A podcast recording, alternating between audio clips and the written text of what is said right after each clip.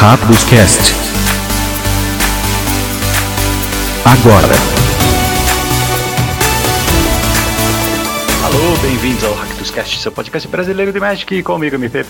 E com ele, fala pessoal. E aí, pessoal, ritmo de carnaval, todo mundo seguro usando aquela capinha, né? Pra se proteger, proteger as cartas, isso aí. E Grande depois... Perfect Size. Grande, salva.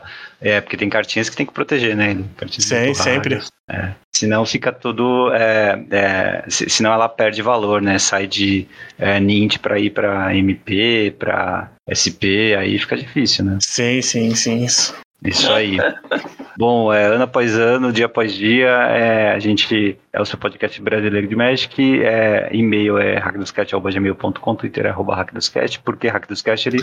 Porque aqui é BR. E tá tendo Pro Tour enquanto a gente grava, que mais? A gente já tem, então, o One aí, drafts rolando também, e hoje é hora de falar, infelizmente, né, de uma notícia ruim aí, que estourou essa semana, que é o fim da Wizards, não só no Brasil, mas na América Latina inteira, né, não só a figura das community managers, mas também de todo o aparato aqui de suporte às lojas e tal, e a gente vai discutir o que a gente acha, o que a gente viu também que pode ter de consequência duradoura aí para o jogo, para nós que somos fidelizados. Mas primeiro ele falar do programa passado, eu já tinha falado que o Eduardo é, falou que do, do nivelador urbano, não lembro disso. Não, acho que não. Não, que ele tinha aumentado de preço e tal. Ele disse que está jogando no é, o Getron, até duas cópias no o G-Tron. Então, cartinha nova aí tá aumentando de preço também pela presença no Tron, tá bom? Eu, não, eu nem tava lembrando que o, o G-Tron tava jogando, porque faz tempo que a gente não vê Tron em nenhum formato, mas é um, é, um, é um daqueles decks que sempre tá presente, né? Uhum.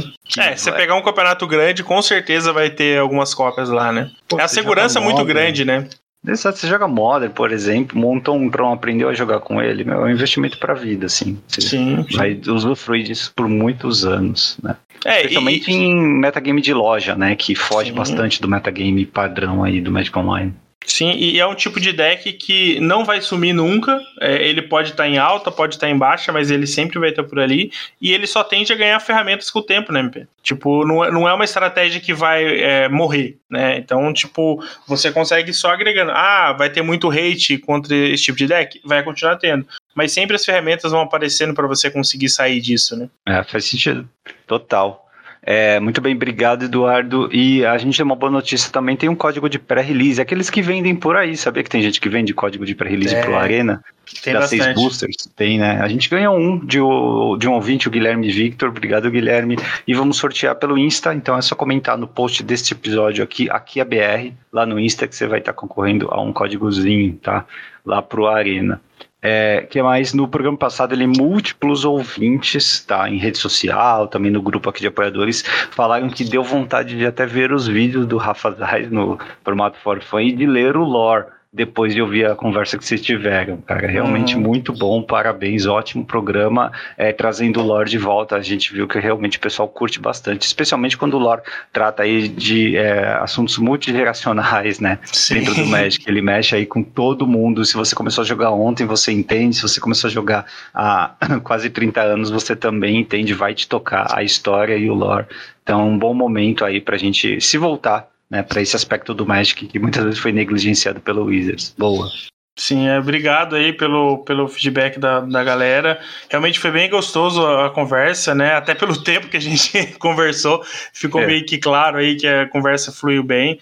É, o Sais mante pra caramba, né? A gente até conseguiu Demais. abordar algumas, algumas coisas que não estavam é, na, na ideia inicial.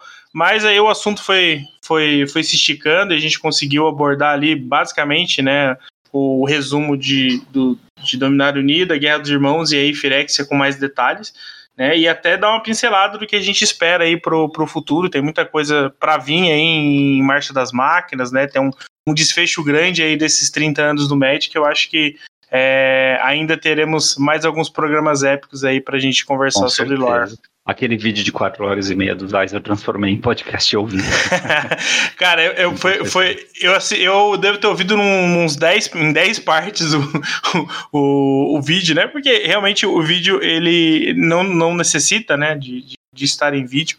E realmente é, foi, foi, foi bom ter ouvido também, até para para ficar melhor para entender algumas coisas, né? Porque o, essa parte da, da, da Guerra dos Irmãos Antiga é, tem, tem, tem muita coisa que foi replicada agora, né? E alguns pontos, porque é, se você lê ou até vê o vídeo, né, do Guerra dos Irmãos da, da nova, é, tem, é. tem várias coisas na, na, na história que só é, você só entende se você ouviu, é, leu, né, ou ouviu o vídeo da, da, da, da, história antiga, né? Então é, Pô, é e, é interessante, e, se complementam bem. E vocês no final foram provocantes, né? Sobre o tipo de carta batalha também, despertou a imaginação aí, né? A gente está especulando até saber que vai ser esse novo tipo de carta, mas é, ele, ele, eu não vou dar spoiler aqui, mas ele tem uma boa noção do que pode ser. Acho que é, a gente está no caminho certo aí para adivinhar, seguindo a, profi a, a é, a tradição messiânica desse podcast, né? Você ouviu aqui primeiro.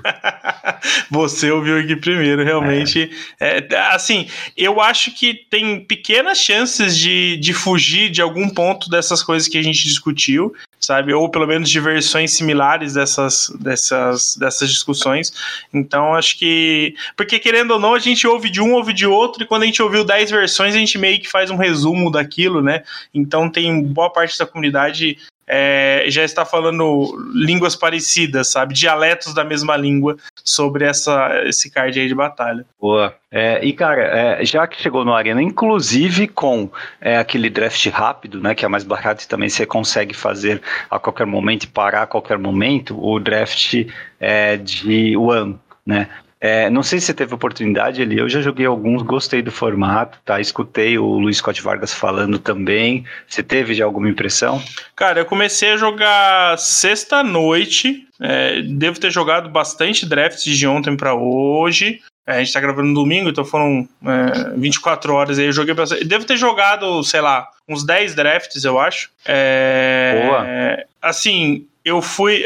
Talvez meu saldo seja ou, ou 0 a 0 ou ligeiramente positivo, mas tipo assim, eu devo ter feito 103, com certeza eu lembro de ter feito, com um deck que tava bom, mas é, eu tive muito. A minha zica de terrenos é sensacional, sabe? Tipo assim, é, jogo com 17 terrenos. É, sete deles são de, de uma cor específica, e aí você compra cinco, só cinco deles, sabe? Não compra da outra cor, sabe? Tipo assim, fazer um negócio absurdo, sabe? Tipo, de, de 12 cartas, 8 terrenos, sabe? Considerando que você tinha, tipo, 4 na mão inicial, sabe? Então, tipo, é, eu, eu, tive muito azar de ontem para hoje, muito azar mesmo. Mas, assim, o, o formato me surpreendeu. É, ele tá bem melhor do que eu imaginei que pudesse ser, pelo fato de ter mecânicas similares, né? Óleo e tóxico ali.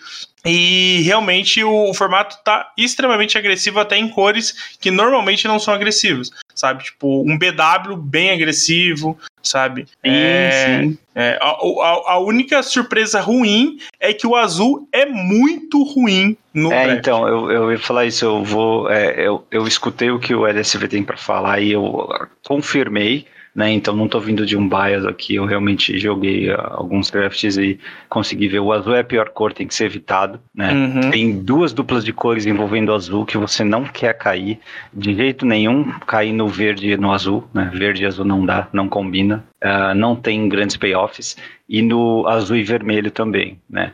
É possível montar um azul e vermelho ou azul e preto que joga, mas tem que ter todas as partes encaixadinhas certas. Uhum. Com certeza o azul vai estar aberto sempre, todo mundo já sabe Sim. que azul é ruim.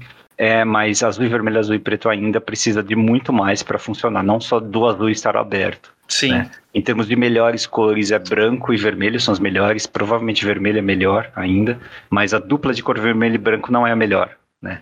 Curiosamente, a dupla de cor é verde e vermelho é melhor. Né? É um deck bastante é, é, redundante, é muita força, muita criatura, mas é, tem bastante criatura que atropela, tem removal muito bom, tem luta, então é, consegue, consegue mandar bem.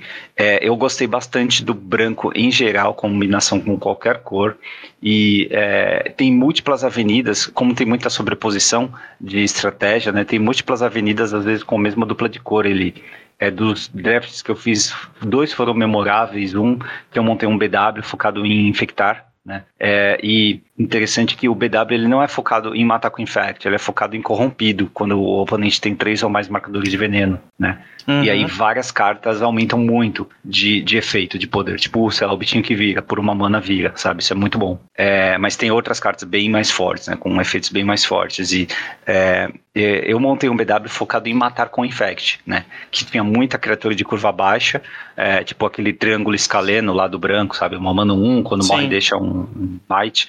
É, é, e é, vários truquezinhos de combate para manter esses bichinhos pequenos livres, mas e conseguir dar os últimos três de Infect com a é, proliferar. Né? Então achei bastante interessante essa pegada. É possível, mas sim também é possível montar um deck que foca no começo em engatar três de Infect e depois em tirar valor desses bichos de corrompido, que não necessariamente vão ter infectar ou vão ter proliferar, né? Podem ser bichos que são só parrudos né? e matam com esse valor adicional aí. Porque uma vez que o oponente ganhou os três de Infect, ele não vai reduzir, né? O corrompido vai ser para sempre. Isso é muito forte. Então, gostei do branco nesse sentido. O preto, lógico, né? Numa coleção dessa, ele também é uma cor com, com, com, valor. Aquelas cartinhas que, tipo, o oponente sacrifica, é uma criatura e ganha um marcador de veneno, ou é, você compra duas cartas e prolifera, sabe? Essas cartinhas, elas são jogáveis, né? Tem coleção vai, coleção vem, às vezes não é jogável, mas essas são. É, proliferar está muito fácil também. E tá, você não acha uma solução bem é, elegante que eles deram? Porque na, na primeira Firexia você podia focar em Pump Spell, era muito voltado para as criaturas, né? A criatura uhum. cresce, se ela tem Infect, ela engata mais. Aqui parece que está mais equilibrado ali. Eu senti isso. Sim, sim. Eu, eu, eu, eu senti também essa, esse equilíbrio, sabe? É, não tá desbalanceado em termos de. Tirando o azul, que tá bem fora, é, mas ainda é possível de se jogar, é difícil, mas é, é possível. As outras quatro cores estão equilibradas. É, você tem. Você consegue trabalhar tanto com o marcador de óleo, é, tanto quanto o Toxic, né? De acordo com os, os pares de cores que tem maior sinergia é, de forma similar. Então, assim, ele, eles forçaram bem. Então, você consegue é, tanto agro quanto um, um mid-range control em todas as cores, né, de acordo com o que você abrir, de acordo com as escolhas que você fizer. Né. Por mais que eu acho que RG tá muito forte e, e BW também é, é, consegue ser, ser, ser legal, uh, o Boros é interessante, um Boros equipamento. O Boros é, é forte. O Boros bem forte. É, eu, eu achei ele. ele é, você precisa de um ou outro payoff ali, senão, tipo assim, ele fica um, um deck muito médio, sabe? É, e realmente eu não consegui explorar o azul ainda, sabe? É, teve... Eu também não, e eu joguei muito pouco contra azul, eu devo ter jogado perto de 20 é, partidas, as últimas, né, que eu lembro, e eu acho que eu enfrentei um deck com azul. É, eu consegui fazer um, um, deck com azul, acho que foi um, o G, se não me engano, era um, ou, ou Sultai, alguma coisa assim, eu fiz. Até depois eu vou pegar o histórico pra passar. Tipo assim, não, não foi muito bem, deve ter feito tipo 4-3, alguma coisa assim. Tipo, por exemplo, ele tinha ele tinha anulação, ele tinha bounce, então, tipo assim, era um deck muito para trás sabe? Então, algumas, em algumas partidas específicas, é, eu não conseguia jogar. Tipo, eu tinha dois anula na mão, a, o, o board travado e eu não, não tinha pra onde correr, sabe? Então, era um, era um deck que às vezes não fazia muito, sabe? Mas de resumo, ele, o formato, ele é assim, ele é rápido, ele não é o melhor formato do mundo, né? Não. Mas ele é jogável, sim, é uhum. muito interessante trabalhar com a inevitabilidade de infect mais proliferar e é, é, uma nova forma de vencer o jogo, né? Você precisa estar de olho nas duas avenidas, assim. Uhum. Mas você não. É, é interessante para te ensinar a gerir recurso.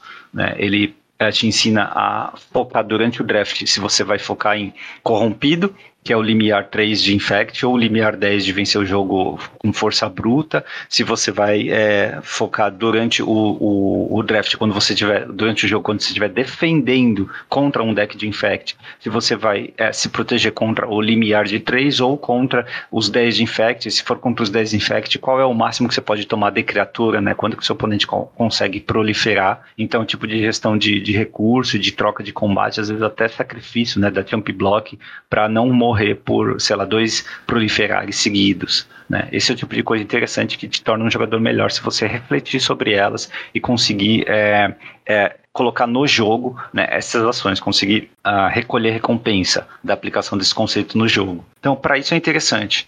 Né? Eu recomendo sim todo mundo jogar um pouquinho, mas fiquem longe de azul. É, sim, o, o azul realmente tá, tá bem difícil de, de, de seguir. É, o, o, engraçado é que, por exemplo, eu não consigo. Nenhum deck que eu. Só teve um deck que, que é o, inclusive, que eu tô jogando agora, que eu consegui colocar um, um Planeswalker. É, não consegui tirar Planeswalker. Todas as vezes que eu que tinha uma opção, sei lá, no pick 3 apareceu uma, uma errante, sabe? Eu tava é. no. No, sei lá, no Rakdos e veio a errante, sabe? Ah, tipo, tá. umas coisas assim, não tinha como voltar atrás. É, mas eu também não consegui pegar outro, outro Planeswalker, porque ele é raro, né? Então, assim, não, não é um problema, não é tão difícil assim. É, é verdade, verdade. Não é tão eu, difícil assim tê-los, né? O, o deck que eu tive que eu tive maior, maior sucesso que eu lembro aqui foi o é, um, RG, um RB, é, não, um, um Golgari, um verde e preto. Uh, e é curioso, né? Porque não é a melhor combinação de cor possível, né? É muito melhor Sim. você estar tá verde e vermelho, ou sei lá, se você quiser ir pro, pela rota de infect, é preto e branco, né? Mas é, eu abri uma Vrasca nesse deck, né? Hum, e a Vrasca é, é bem forte. É muito forte, né? Pra quem não sabe, ela é seis manas, entra com seis marcadores e o menos dois dela transforma uma, um bicho-alvo em um tesouro, tá? Pra sempre. Ele perde todas as outras habilidades. Então é basicamente, por seis manas você tem três removals guardados, uhum. né? É muito forte mesmo, tá? Nesse formato. E é, ela ganhou dois jogos para mim. É, e eu foquei em Infect, Infect é mais proliferar nesse deck, mas também deu para matar com força bruta. Eu não me senti desperdiçando valor, por exemplo, colocando aquele bicho verde 6 mana, 6, 5 atropela com alcance, né? Por, uh, em um deck que eu tava tentando matar por Infect. Porque diversas vezes eu matei por dano puro. O oponente fez, sei lá, 7 de Infect, mas eu acabei dando mais dano por causa disso sabe? Uhum. É, acontece eu não me sentir desperdiçando recurso, porque realmente precisava de um bicho grande no deck, é um bicho que sinergiza, por exemplo, com A, que dá duas manas mais quatro mais quatro como instante, né? Você acaba avançando demais o clock nesse sentido. Então, é, eu acho que dá para é, é, ter as duas avenidas, né? No mesmo deck. Né? E, então gostei. E a Vraska é absurda mesmo. Né? Por, é por isso ali que tem uns imóveis que estão pegando mais Planalto agora, tipo o Edito da Sheldred. Uhum. É. Que inclusive no Arena dá um medo, cara. de clicar no oponente sacrifica uma, uma criatura ficha. Dá. Dá, dá um medo, medo de jogar errado, puta, né? Toda hora eu leio com muito cuidado e releio antes de clicar.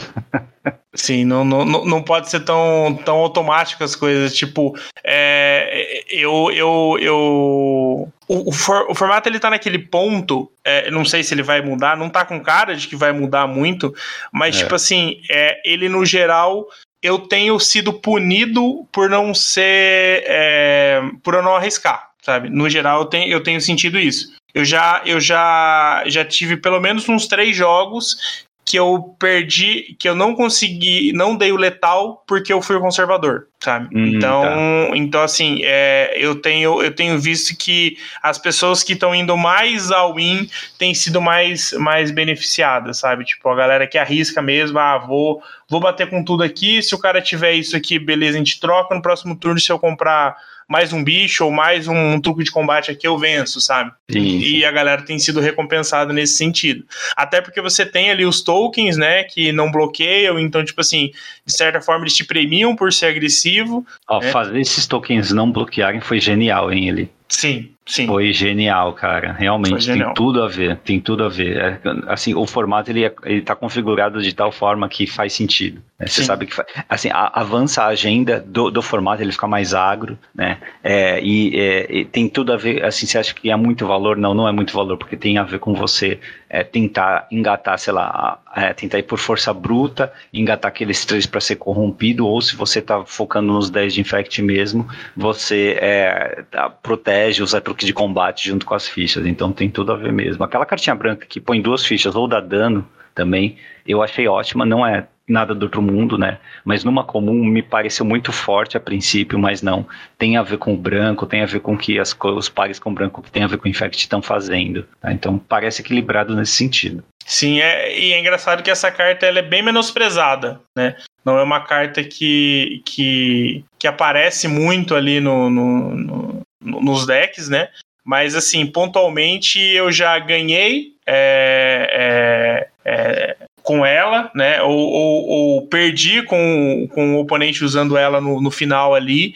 É, mas acho que é, ela traz um benefício no, no curto prazo ali interessante, mas ela, é, ela tem umas trickzinhas, né? Tipo, por exemplo, fui matar um bicho, o cara o bicho tinha dois de poder, e aí o cara tinha aquele menos um, menos um que prolifera preto, matou meu bicho, só causou de dano e perdi o jogo. Tá? Tem que então, tomar cuidado com isso. É, então, então assim, é, tem, tem, tem, tem muita situação ali que essas, essas cartas ela oferecem ali um, um, um, risco inerente muito. muito é, é, é, uma fragilidade dela, né? Sim, sim. Mas é, você tem, tem, que saber o momento certo de usar. Ela não é nem um absurdo, assim, mas é, ela, ela pro formato tá bem encaixadinha, eu acho. Dá para jogar duas no seu deck, assim. Sim. Ó, eu, eu a achei. é filler total, né? Às vezes até a segunda é filler total, mas dá para jogar, assim. Ó, eu achei o deck que eu fiz é, que tem azul aqui.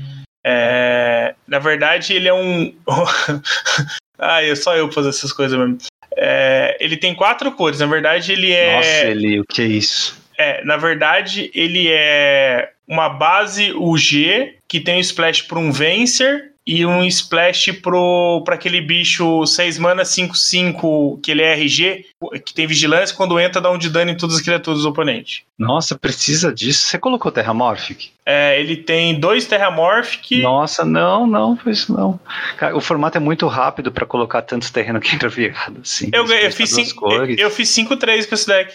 Mas eu, eu acho que na média não é bom fazer um. Não, não, não é bom mesmo. Eu, eu não, não é. tenho dúvida de que. Tem dois desse bicho pra você ter ideia nesse deck. Nossa, é formato rápido. Tem e, que... e funcionou bem esse deck funcionou incrivelmente funcionou bem, porque, tipo, eu tinha algumas, algumas cartas no começo ali para bloquear, sabe, para dar aquela atrapalhada no, no jogo e conseguia segurar para esses, pra esses bichos maiores no final. Sabe? Mas então, sabe o que, eu, que eu fiquei pensando? Em formato rápido assim, às vezes acontece de ter um deck escondido que o pessoal só percebe na, da metade pro fim da vida do formato, uhum. sabe? Um hidden deck. Pode ser um deck é, de cinco cores, pode ser um deck mais focado em artefato, até algum monocolor, né? É, isso aconteceu em vários formatos no, no, passado e como ele é bem profundo, né? Porque você tem corrompido equipamentos ou infect total ou força bruta, então ainda acho que não descobriram, mas se tiver, né? Aí pode ser que o, a, o paradigma do formato mude, mas eu hoje tô,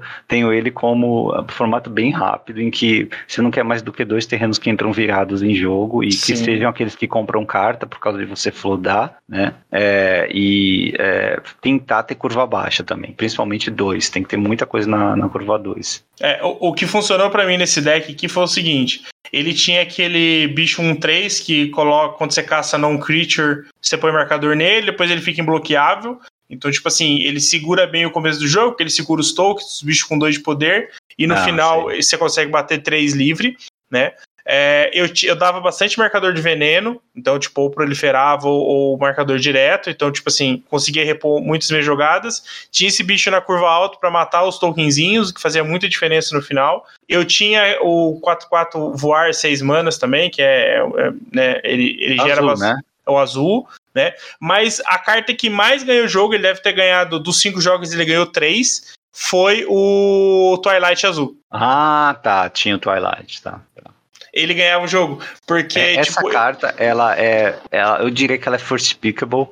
Sim, é, total. Porém, porém é, é que assim. Você tem que pensar muito. Se tiver uma carta, uma incomum top do branco ou do vermelho, tem que, eu acho que eu pegaria em comum mesmo assim. Não sei ele, porque é, fugir do azul pode ser estratégico aqui. Você sabe que tem vários formatos em que quando a pior cor tá aberta, você pode jogar ela. Ou quando você abre bombas da, da pior cor, dá para jogar tranquilamente. Sim. Sim, é, a pior cor é pior porque na média ela tá abaixo das outras. Uhum. Mas esse é um formato em que eu não tenho certeza, cara, que, que você quer estar tá no azul. Que mesmo que, é, que, que, esteja aberto, que você abra uma bomba que ainda vale a pena, assim, porque tá bem abaixo. Eu é, preciso eu... montar mais decks com o azul e testar. É, mas é. A, a, princípio, por tudo que eu ouvi e vi, não dá para arriscar ir pro azul, não. É, o que eu tenho feito é. Eu tô. Eu tô procurando inovar. sabe? Tipo assim, eu tô tentando montar decks dos outros arquétipos. Então eu espero ali o primeiro booster. Ah, beleza, dá para eu dá para eu ir para essa cor, eu vou.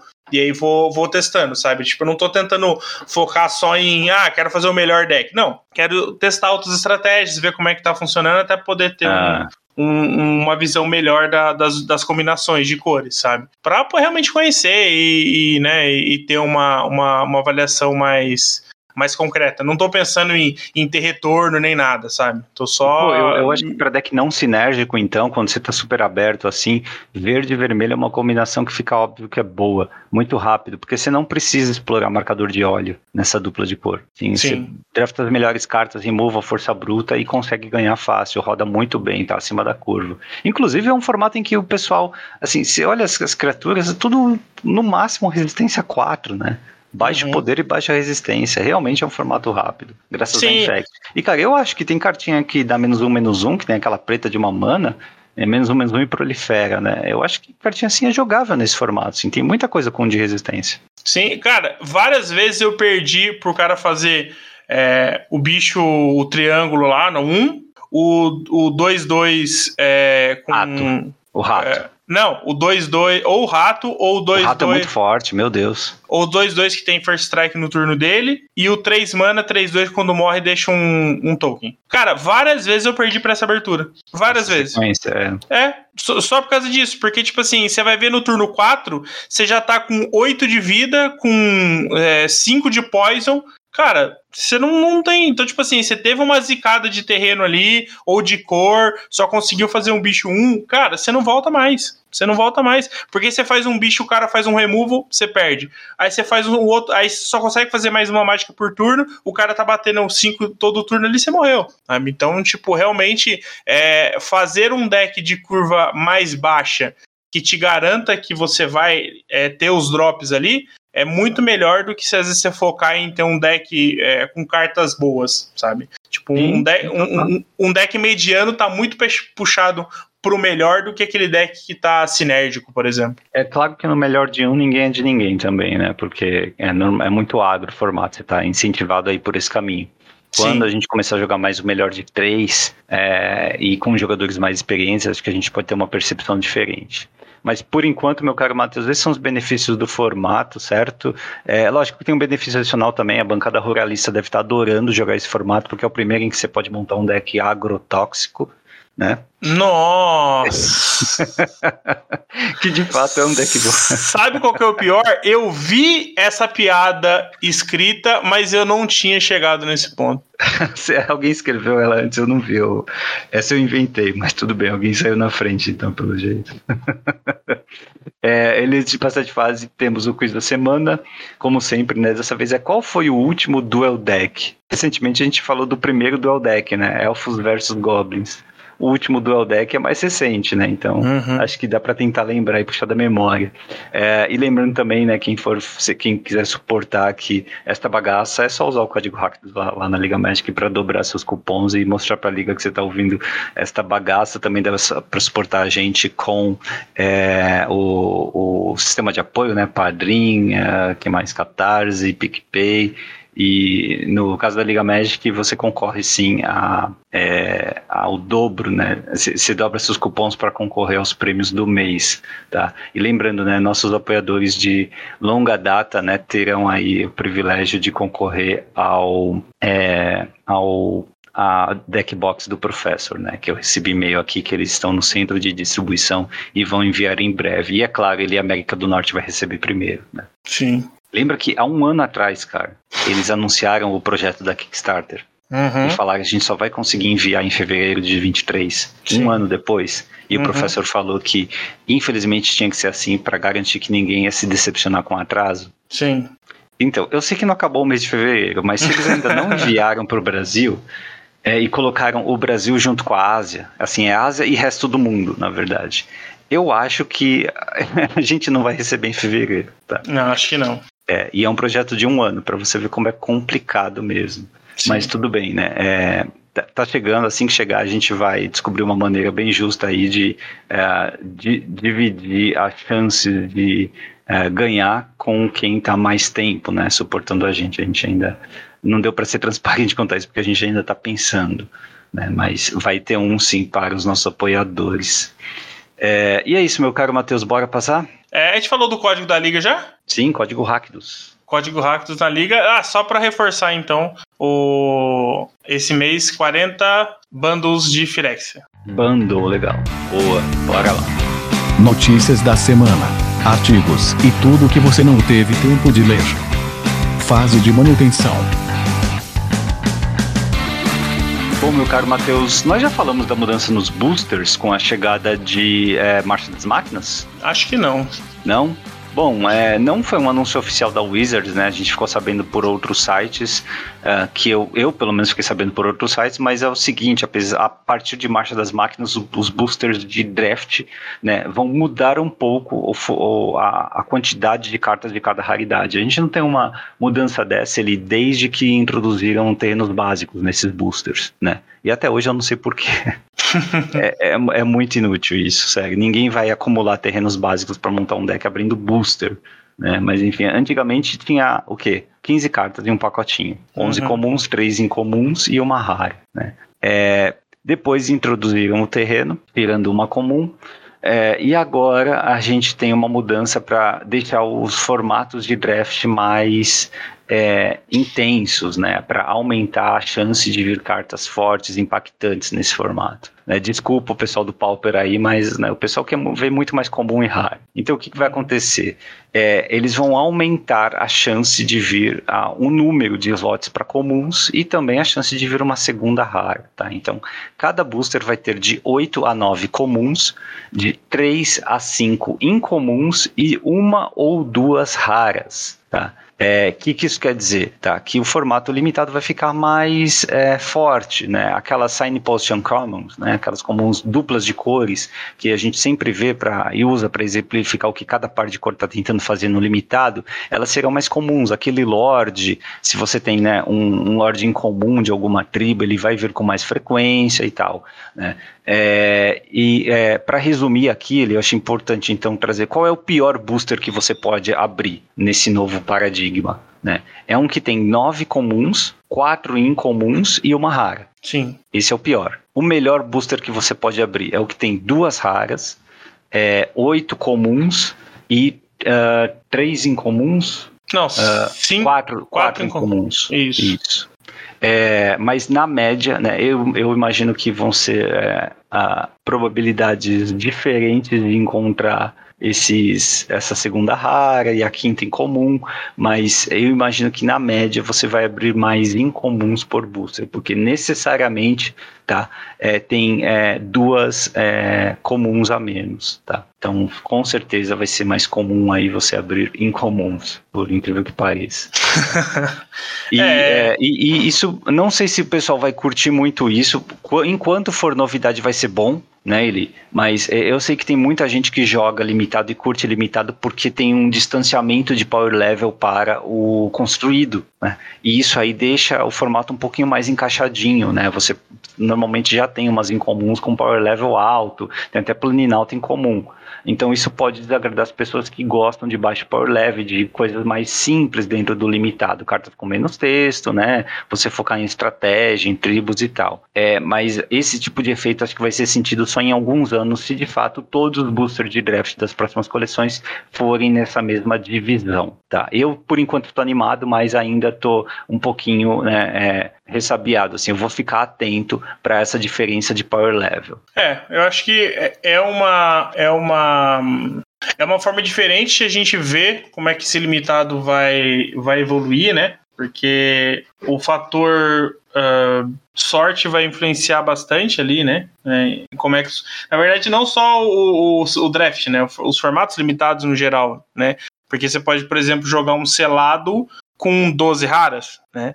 Com até 12 raras, né? É, então você tem uma mudança substancial aí em como os formatos limitados vão ser encarados, né? É... O sujeito que abre seis boosters e 12 raras precisa ir ao banheiro, né? Não, né? Mas, mas, se tipo assim, eu já joguei um pré-release que o cara tinha é, cinco raras na cor, né? Então Eu não vejo problema, inclusive duas delas. Aliás, eram seis raras na, na cor, sendo que duas delas eram duas e duas, né? Então ele tirou é, duas cartas, ele tirou duas vezes, né? Então, assim, fica realmente difícil de você enfrentar esse tipo de pessoa. Então, você imagina, você pode jogar um pré-release e o cara vai ter oito raras no deck da cor. Sim, sim. Sabe? Não é nada absurdo mais, né?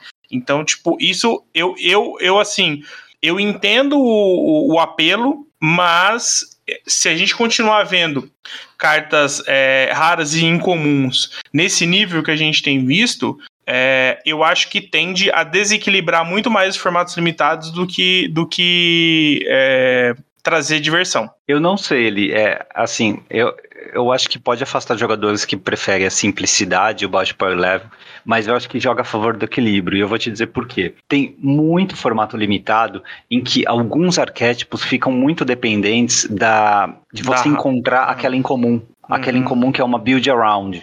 Né? Às vezes o segundo deck de uma certa dupla de cor depende daquela incomum de build around. E o primeiro deck, o mais comum de ser feito, é, ele é, está abaixo dos outros. Então, ao tirar cartas comuns, que muitas vezes, convenhamos, né, das 45 que você drafta, é, muitas vezes é, aqui tem uns 10% ali, é, às vezes até um pouco mais, uns 15% das cartas que é, não, você não vai utilizar nem de sideboard. Né? Uhum. Porque os últimos piques são comuns que não jogam em nenhum arquétipo. Né? E a gente entende sim que é, tem que ter carta ruim para a gente saber o que é uma carta boa. Tá? É, mas mesmo assim, essa, é, nem no espectro ampliado do sideboard elas entram. Né? Às vezes nem, nem sobra carta na sua cor.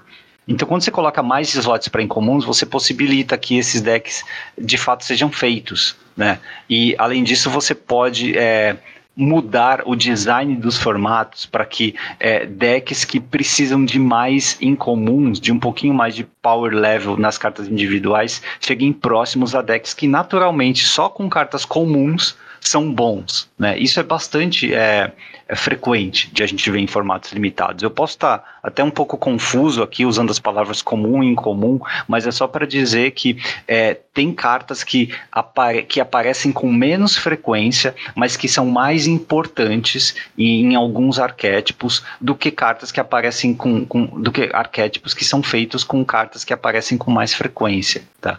É, então eu acho que tem sim uma oportunidade de melhora aí de equilíbrio. Mas tudo depende ali da Wizards conseguir usufruir desse espaço de design, de ela se antecipar essa existência da, de um slot ou dois adicionais pra, incomuns. É, é, vendo por esse lado agora, realmente é, pode ser interessante no sentido de. É, eu estava pensando no, no, no, meu caso, né? Que sempre vou ter as árvores no booster, né? Então, pensar só no, no sorte ou azar, você tem esse, esse pensamento, né? Mas se a gente for pensar em sinergia, né? O fato de você aumentar as chances das cartas que têm impacto em sinergia, né? Então, você aumentou a probabilidade delas aparecerem, você distribui melhor essa sinergia entre os decks, né? Então, principalmente no draft, que vai estar tá menos sujeito ao fator sorte do que no selado, você pode realmente estar tá trazendo, você está subindo o power level e trazendo a barrinha de sinergia para um equilíbrio é, é, mais interessante, talvez, para o formato. Né? Agora, ele, eu procurei, assim, eu procurei é, informação sobre porcentagens, né? Chances, tipo, qual, quantos boosters você vai ter a segunda rara ou mítica rara, quantos boosters vão ter cinco incomuns ou nove comuns. E eu não encontrei, cara. Você que está trabalhando com produtos diretamente na liga, sabe de alguma coisa? Uh, não, não. Ainda não, né? O Wizards não. não foi transparente com essa notícia, cara. Não, não foi. Ainda não. Eu sei que falta tempo para né, marcha das máquinas, mas sabe o que seria interessante de ver? Por exemplo, se alguém puder pudesse programar é, um simulador de draft com, sei lá, Firexia, por exemplo, agora, se a gente tivesse esse, esse tipo de distribuição em Firexia agora, quão diferente seria o draft, sabe? E é, a gente precisa então saber das, da, da, das porcentagens, né? Se é igual a chance de ter booster com duas ou uma rara, enfim. Isso a gente não tem ainda. Eu gostaria bastante de saber. Sim. É, isso vai impactar diretamente, né? Em como é que as coisas funcionam, né? Isso, é, isso não vai me fazer querer comprar mais boosters, porque, sei lá, vem mais incomuns e tal, mas é, pode me fazer querer jogar mais drafts se ficarem mais. Uh, empolgantes, né? Com, é, uma, co uma coisa que eu acho que vale a pena a gente discutir é, a gente sempre tem falado é, o quanto o Draft Booster tem sido negligenciado até pela própria Wizards em relação ao set booster. Não, total, né? Ele, isso para mim tem que ser a fase 1 da mudança. A é, fase então... 2 é tirar essas raras e míticas de Commander de Draft Booster, pelo amor de Deus. Sim, é então. Não cabe e, mais. E tipo assim, você trazer um apelo maior. Querendo ou não, você tá trazendo um, um potencial maior para o draft booster, né? Sim, você está tá mudando o draft. Isso, você está assim, aumentando o valor do draft booster. Né? O tá valor. que você está curando o formato. Sim. E a gente tinha até a expectativa de que possivelmente, sei lá, o, o, o Jumpstart poderia substituir o draft, sabe? Uhum. Do jeito que a Wizard estava andando. Então, isso, para quem gosta de limitado, até que é bom. Sim, sim, sim. É, então, eu acho que nesse sentido, é, você, a gente está vendo uma, uma situação onde você está agregando valor é, de cartas ao, ao draft booster, isso sem pensar em valor monetário, né? É, e, e, e, quem sabe é, trazendo uma forma melhor, né, ou, ou mais interessante de que o formato limitado consiga ser ampliado no futuro. Como você falou, o passo 1 um seja fazer isso. O passo 2 talvez seja desagregar, é, a, a, desvincular uma coisa da outra. E, e, não sei, talvez alguma proposta diferente para que você é, realmente incentive a galera a jogar o, o, draft, sabe? Então, tipo assim, eu acho que esse é, o, é, o, é, é, é um, é um início, né? É, porque realmente o, o draft booster estava sucateado, é, e aí começa a, a, mudar um pouco. Então, você tem um, um set booster onde é, você tem um apelo visual, né, um apelo de colecionismo, e um draft booster onde você tem puro valor né? Ou um aumento de valor em relação ao, ao set boost, por exemplo. Né? Então, quem sabe a gente possa ter, esperar um futuro melhor para ele. E a queda de comuns, hoje a gente tem 10 comuns por booster, caiu para 8 ou para 9, mas não muda muito, né? Na disponibilidade de cartas para Pauper, nada assim, né? Ele. Uh, não, é de 8 para 9, é, a gente está mudando de. Na verdade, está. É, você. Hoje, passado, hoje tem 10. Vai cair 10, de 8 né? ou vai cair para 8 ou 9, depende do booster. Não, eu, eu acho que a, não, a né? diferença é, é, muito, é muito irrelevante, eu acho. Porque é. É, não muda muito no final, né? Não, não muda muito muda porque, coisa, porque uh, você vai estar tá perdendo uma comum e a gente não consegue quantificar o, o, a relação dela pro, pro, pro Pauper. Então acho que é, é irrisório aí nesse caso. Beleza. É, então tá aí. É, ah, e para quem quiser saber, ainda vem também um slot com terreno, tá? Não sei porquê. Assim, eu. E é para formatos em que você precisa, sei lá, daqueles dual land comuns, né? Ou para coisas assim. É, eu acho que eles podem substituir tranquilamente o slot de comum por isso quando o formato pedir. Não precisa ter um slot fixo para terreno, não, tá? Mas, enfim, quem sou eu para falar sobre design de booster, né, é, não dá, né? Não dá, tá, tá, tá difícil. Vamos passar então para a próxima notícia. Ah, nós comentamos semana passada que a arte da Stone Coil Serpent, né, no Secret Lair tinha mudado, né? Aquela arte toda estranha que tinha um homem empalado. Aparentemente, ali, a repercussão dessa notícia essa semana aconteceu em vários. É uma notícia curiosa, né? Ah, é, e apareceu em vários veículos aqui de Magic. E aparentemente não é porque tem um sujeito empalado do rabo até a cabeça por um espeto gigante. Não. Aparentemente a arte foi alterada porque dá para ver bem pequenininho ali na parte inferior dele o que me parece ser um bingolim, né? Também conhecido como Jeba, Palhaço, que mais ali? Outros, outros nomes aí. Ah, Ibata. Deixa, deixa para a imaginação do, do público. É, e é por isso, isso aparentemente é ofensivo demais para as os adolescentes acima de 13 anos que compram Magic. Não, não tem nada a ver com o sujeito sendo empalado do rabo até a boca. Tá? Não, é, realmente a, a, imagina a, a imaginação é pior do que a imagem, né? Tipo, porque nós estamos vendo ali realmente uma pessoa sendo empalada e isso não ofende, mas um possível órgão, ofende. um órgão genital ali pode realmente um possível, né? Porque não dá para ter certeza se foi se, se foi essa a intenção ou não. Ele, né? Numa carta de Magic é imperceptível. É, é não estranho. Dá. É, e é, o pessoal já começou a fazer montagens, né? Então, já, já que é ofensivo, então, realmente colocaram ali via montagem uma berinjela, né? Onde era pra dar. ah, bom, vamos lá, passar pro próximo então. É, tem, lembrando aqui, né, o Renan escreve na Liga Médica, o Renan Guerra, ele é, suporta bastante o, o pré-modern aqui, que é um formato, lembrando, né, sempre gosto de falar do pré-modern, porque está ganhando é, entusiastas, é um formato que é, independe das ações da Wizards, ele só pode ficar melhor com as ações da Wizards, porque é, eventualmente ela relança cartas que estão em falta no formato, e muitas uhum. vezes essas cartas com frame antigo, né, já que tem um certo apelo, então você nem é, descaracteriza o seu deck, né? E é, é um, ele escreve é, periodicamente na liga e tem artigo, então, falando para quem quiser consumir conteúdo específico de Premodern, ainda tem artigo. O último dele aqui é os piores decks lindos do Premodern. Sabe aqueles decks que você gosta de é, jogar só porque tem uma carta ou porque é um arquétipo que você jogou lá 20 anos atrás, né? Ou é um pet deck, algo assim. Uhum. Então você uhum. consegue montar também aqui, tá? Então fica aí a dica, vou deixar o link para quem quiser ler. E ó, como, quando eu falo que tá pegando momento, não é, é hiperbole não, tá? É realmente, é assim, ou já pegou o total momento, né? Tem quase 4 mil visualizações em três dias o artigo dele. Então, realmente, tá aí. Bom, é, e tem também um outro senhor chamado Eli, né? que escreve na liga. Ele, artigo dessa semana, lógica de Pauper, hora do Pauper, você fala de BW Ephemerate. Isso, é, eu, eu tirei as teias de aranha do, do, das minhas cartinhas e fui jogar um evento é, semana passada.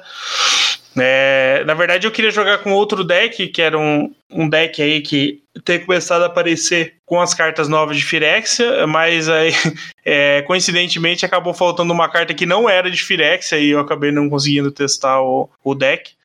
É, e acabei escolhendo aí o BW Ephemerate, que é um, é um deck que. É, vou dizer que ele surgiu, né, recente. Ele, ele, ele tá bem no, no, no metagame, porque ele, ele consegue aliar ali cartas que se repõem com a sinergia de ETB com o Ephemerate. É, Lembrando, porque... Ephemerate é uma carta de uma mana branca que blinka um bicho, né, e tem rebote, então blinka Sim. duas vezes ajuda muito e aí é, ele usa... usa com ETBs de valor, é isso? Sim, sim, é, por exemplo, tem o Paladino Golias, que é a carta lá de, de Baldur's Gate, que tem a habilidade dianteira, né? Então ele é 5 manas, 3, 6, vigilância, quando entra eu assumo dianteira.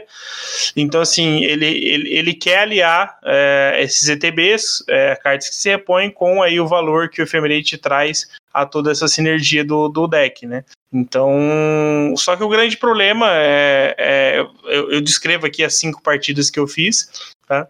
É, o problema é que eu acabei é, perdendo mais para decks que não estão no meta, né? Então, ah, entendi. então, tipo assim, eu não consegui enfrentar o que eu imaginei que fosse. Tipo assim, por exemplo, esse, esse deck estaria muito bem contra Mono Red, sabe? É, se eu enfrentasse cinco Mono Reds, eu provavelmente ganharia pelo menos umas três partidas, sabe? Então eu acabei não sendo muito feliz ali em termos de pareamento e acabei você, não indo você, tão bem. Você coloca esse deck mais uma categoria de agro, combo, controle? É, ele, ele é, ele é mid-range para controle, sabe? Mid-range é, para controle. É, o jogador vai curtir trabalhar com esse deck aqui, então? É quem, sei lá, tava jogando de mono azul, para quem jogava de Tron? É é? Não, é eu, é, tal, o jogador de Tron talvez é, jogue melhor, mas eu, ele é muito na linha do, do Boros, ele é muito na linha de UB, sabe? Ele, ele é aquele deck hum. que ele, ele gosta de trocar valor, ele não tem anulação, obviamente, né? Por, por, pelo, pelo par de cores, então ele trabalha com remoções, ele trabalha com cartas que se repõem.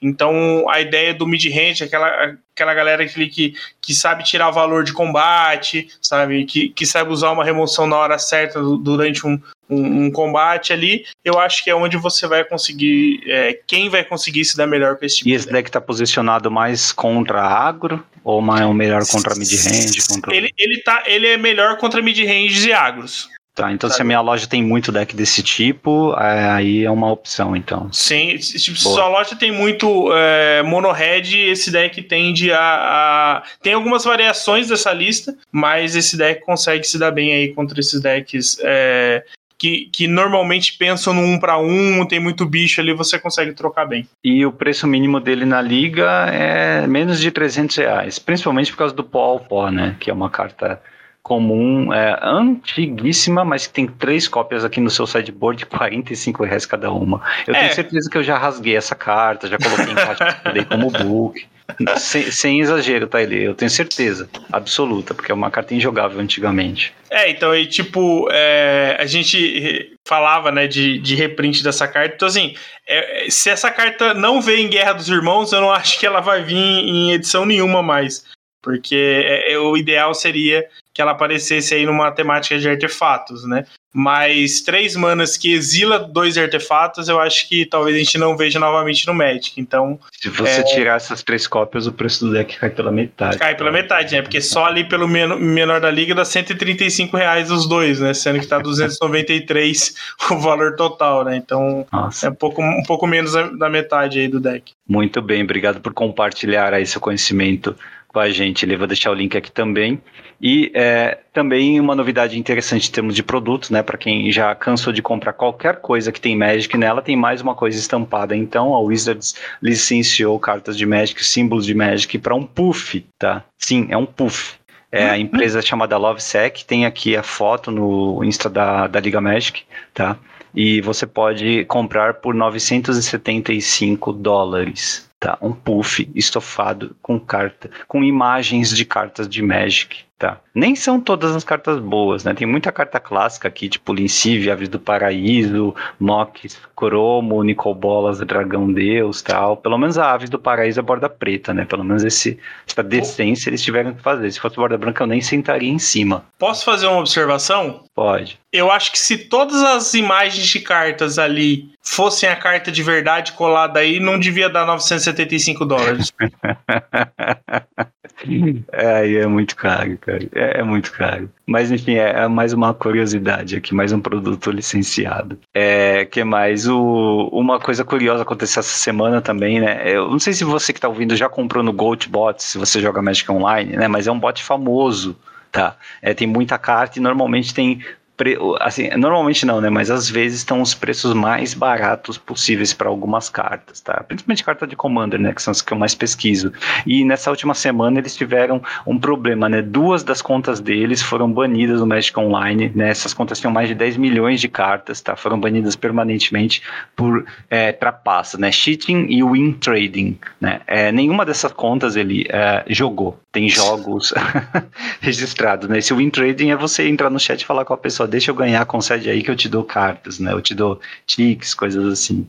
E é, eles é, postaram no Twitter isso e pedindo para quem tem, teve problemas similares, por favor, compartilhe aqui também, né? Vamos avisar, não é bem a Wizards, né? Mas é a administração do Magic Online e tal. E é, no final deu certo, né? Eles restituíram as contas e é, é, tiraram o ban, tá? É, mas foi a, a, terceira vez que o GoToBots teve conta banida e é muito esquisito. Né? Mas são problemas aí de programação, de Magic é, online, de sistemas, né? provavelmente. Mas é para você ver que às vezes injustiças acontecem e você precisa ir a público, nem que seja né, no, no posto de negatividade que é o Twitter, né? E reclamar muito no Twitter, xingar muito no Twitter para poder é, conseguir um resultado, né? Porque o apelo aparentemente não dá certo. O apelo mais formal que você faz pelo site. Incrível. Sim. É, é, é engraçado como é que essas as ferramentas. É, muitas dessas, dessas situações elas são automáticas, né? No, no dentro do, do, do, sistema, então você tem que ficar muito esperto é, em como é que isso acontece. Inclusive, até a própria conta aqui do, do Magic Online ela responde né, no, no, o Twitter né, do, do GoToBots e fala que restauraram o acesso às duas contas, né, que eles foram incorretamente pegos aí no, no, no traqueamento ali da, de atividade de contas do, do, do Magic Online. É, então, até um caso que aconteceu recente, e um amigo comentou, é, mais serve como um alerta, né, para como é que as coisas vão acontecer. Uma prática normal é a galera comprar tickets de outros jogadores, né? É. Então, assim, é, entre aspas, entre aspas não, não vou dizer entre aspas, porque é, ela é tão comum que o pessoal esquece que ela não é legal, né? Então. Ah, não? Não, tô brincando, não sei. é, o, o que acontece? É, teve casos de jogadores sendo ban tendo conta banida, por quê? Alguém achou interessante é, fazer é, clonar um cartão e comprar tics no, no Magic Online. E essa pessoa comprou os tics e depois transferiu esses tics para outras pessoas. Né? Alguns ele vendeu, alguns ele deve ter transferido por alguma conta secundária.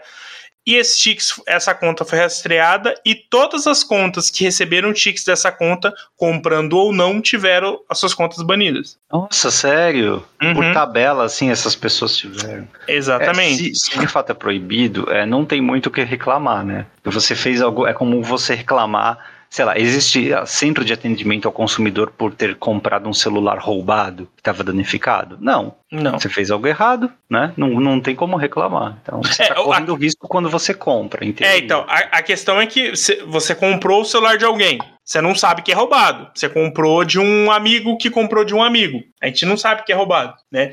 Só que é a interceptação de uma mercadoria roubada. Então, tipo assim, é. assim, você tem que suspeitar sempre é, se alguma coisa acontece. Então, por exemplo, evite de comprar tickets de pessoas estranhas, pessoas que você não tenha contato, sabe? Exatamente para você não cair em situações do tipo. Mas ele, né? você não acha que é uma faca de dois legumes isso para Wizards? Porque ela, é, apesar de ter isso como proibido, eu imagino que o que movimenta muito o Magic Online é esse trading de ticks. Eu acho que as pessoas continuam participando, jogando, porque elas podem é, comprar ticks mais baratos do que na própria loja do mall, através dos outros players. E os próprios players que treinam muito e que grindam no Magic Online, eles até fazem a vida, né? Ganham é, com a perspectiva de gerar recursos através dessa venda. Então é todo um ecossistema voltado para esse mercado secundário. Sim, sim, sim. Não. Eu, eu entendo, só que eu acho que a parcela que chega para o Wizards é menor do que ela acredita que deveria ser por causa desse mercado secundário. Ah, sim. Entendeu? Então, tipo assim, eu acho que ela não pode, de certa forma, proibir, até porque ela não tem ação direta. O que ela, ela pode, pode fazer. dizer que é proibido. É, e ela, e ela age de forma para é, coibir ou diminuir a porcentagem de pessoas que faça isso, é, sem contar as pessoas que fazem é, cometem crimes, né? Não vamos pensar nem nesse ponto que é, isso uhum. com certeza é inconcebível. É, mas eu acho que é, ela não vai conseguir influenciar diretamente, sabe?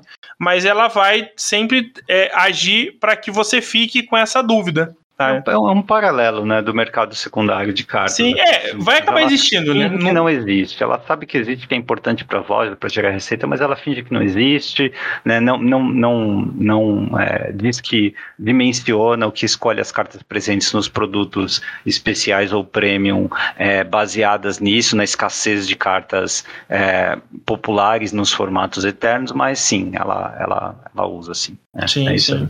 É, Muito porque, até porque boa parte disso vem de premiação, né?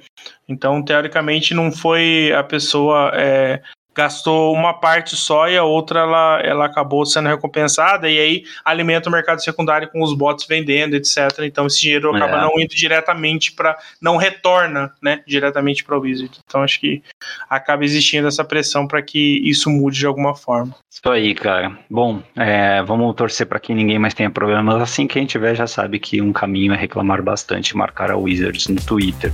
Agora vamos falar de compra. Bora preços e tendências. O mercado do Magic. Aqui, no Hack dos Cast. Aqui na fase de compra, como sempre, a gente cobre preço de produto e também principalmente cartas, né, que mudaram na última semana. Agora com a entrada de Ferex Tudo Será Um, tem muita carta referente a marcador de veneno que subiu tá? Uma que despontou essa semana, ele foi o Styrix, que é aquele dragão, né? O Blight Dragon lá de Mirrodin, o lendário, que dá Infect, que é mono preto e tem, é, pode ter ímpeto também se você pagar mana, né? Ele saiu ali de uma base de 20 dólares para hoje, tá? Tá, é, na média ali sem ser o, o, na média não, né, no, no é, na, na, média de mercado para 40, ele praticamente dobrou de preço em uma semana, tá? Porque eu acho que é Commander, tá? Não deve ter deck Modern jogando isso aqui, é mais não, Commander. Acho que não. É, a demanda para um Mono Black, mas agora que saiu mais carta de proliferar, mais carta de infectar, vai assim, né? Outra carta que subiu muito é uma carta comum, ele, eu não sei porque ela despontou demais, ela saiu de nada, tá? De, sei lá, 50 centavos para até 4, 5 dólares ele em uma semana foi o Ground Rift, tá? é uma carta de é, espiral temporal, uma mana vermelha comum feitiço. A criatura alvo é, tem voar, não pode bloquear esse turno e tem Storm, tá? Tem lamp, é, rajada. Você sabe por quê? É, ela surgiu naquele deck combo com a Putridotisa, que é aquela, aquele ah. bichinho verde é, que saiu agora em Firexia, né?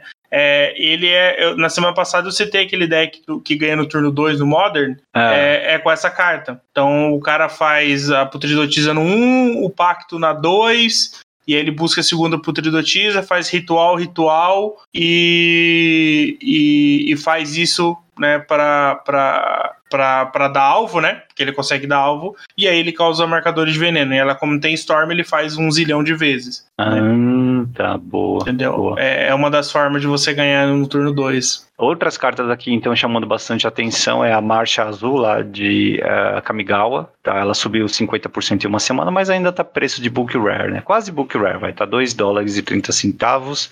A Jane, o, o Ajane Sleeper Agent, né?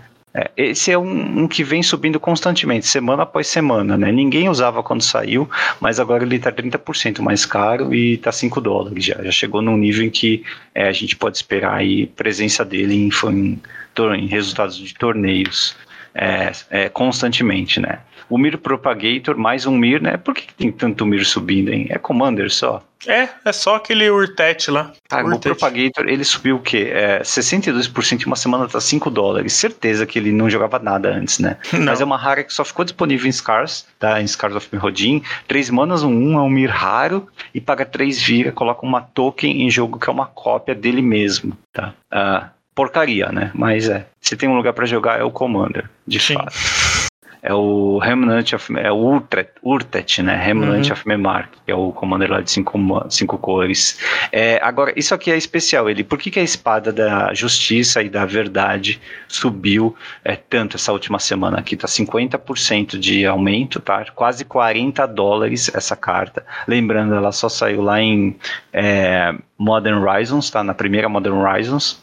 Ela saiu como retrofile na Modern Horizon 2, mas enfim, é uma carta que é, ela é a espadinha aqui da proteção contra o branco e contra o azul, tá? Por quê? Deve ser Commander, né? É, Commander, Proliferate, né? É, eu só tô vendo, só tô vendo Commander aqui nos decks que estão usando ela. É, é. é, ela dá mais um, ela, quando causa dano de combate um jogador, coloca o um marcador mais um, mais um em uma criatura que você controla e depois prolifera. É por isso, proliferar. Uhum. Uh, falando em Commander, né, Maré Inexorável, que é o encantamento azul que prolifera, e também a Máquina do Contágio, que prolifera duas vezes, né, aquele artefato de Scars raro lá. É, ambos subiram também nessa última semana, tá? Um 50%, outro 33%, respectivamente. Ambos ali na faixa dos 17 dólares. Ele, desculpa, essas cartas aqui não valem 17 dólares, nem Não, não. Você tá, eu acho que você tá. É, fazendo ostentação, tá? É desnecessário pagar 17 dólares, tá o que quase é, 60 reais, mais até. Por aí. 70 e poucos reais, 75 reais. É, tanto por uma quanto por, por outra, tá? Não dá. Não. Tudo bem, é bonito, tem a ver com, sei lá, um deck de Atraxa, um deck de Ezuri, mas não. É, não, não vale isso, tá? Carta que não joga em nenhum outro lugar.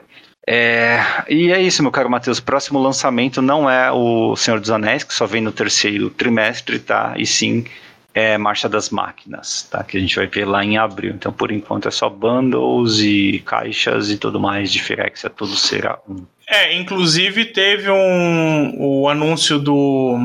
É, aquele anúncio trimestral lá que tem do da Wizard, da Hasbro, né? Do Warnes, né? E o Chris Cox ele confirmou que a coleção dos Senhor dos Anéis vai sair em junho. Junho? Junho. Não Ué, tem, não tem julho, agosto ou setembro? Não, não tem dia, não tem data, né, diretamente, mas ele falou que vai ser lançado em junho. Hum, então a gente tem tá.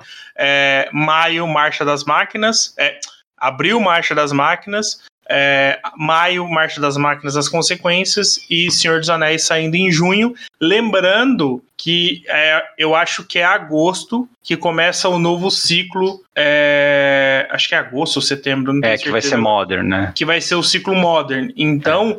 A coleção do Senhor dos Anéis vai pegar todo o ciclo do Pro Tour Modern. É, antes a gente tinha esperança de que pelo menos você tivesse um mês aí de espaço para respirar sem a rotação do Modern, né? É, então a gente já não vai ter, inclusive vai ter. É, é, a própria marcha das máquinas, as consequências pode alterar, pode mexer no Magic em geral, né? Que Lembrando que ela vai ser uma coleção, uma micro coleção, né? Acho que tem cento e pouquinhas cartas.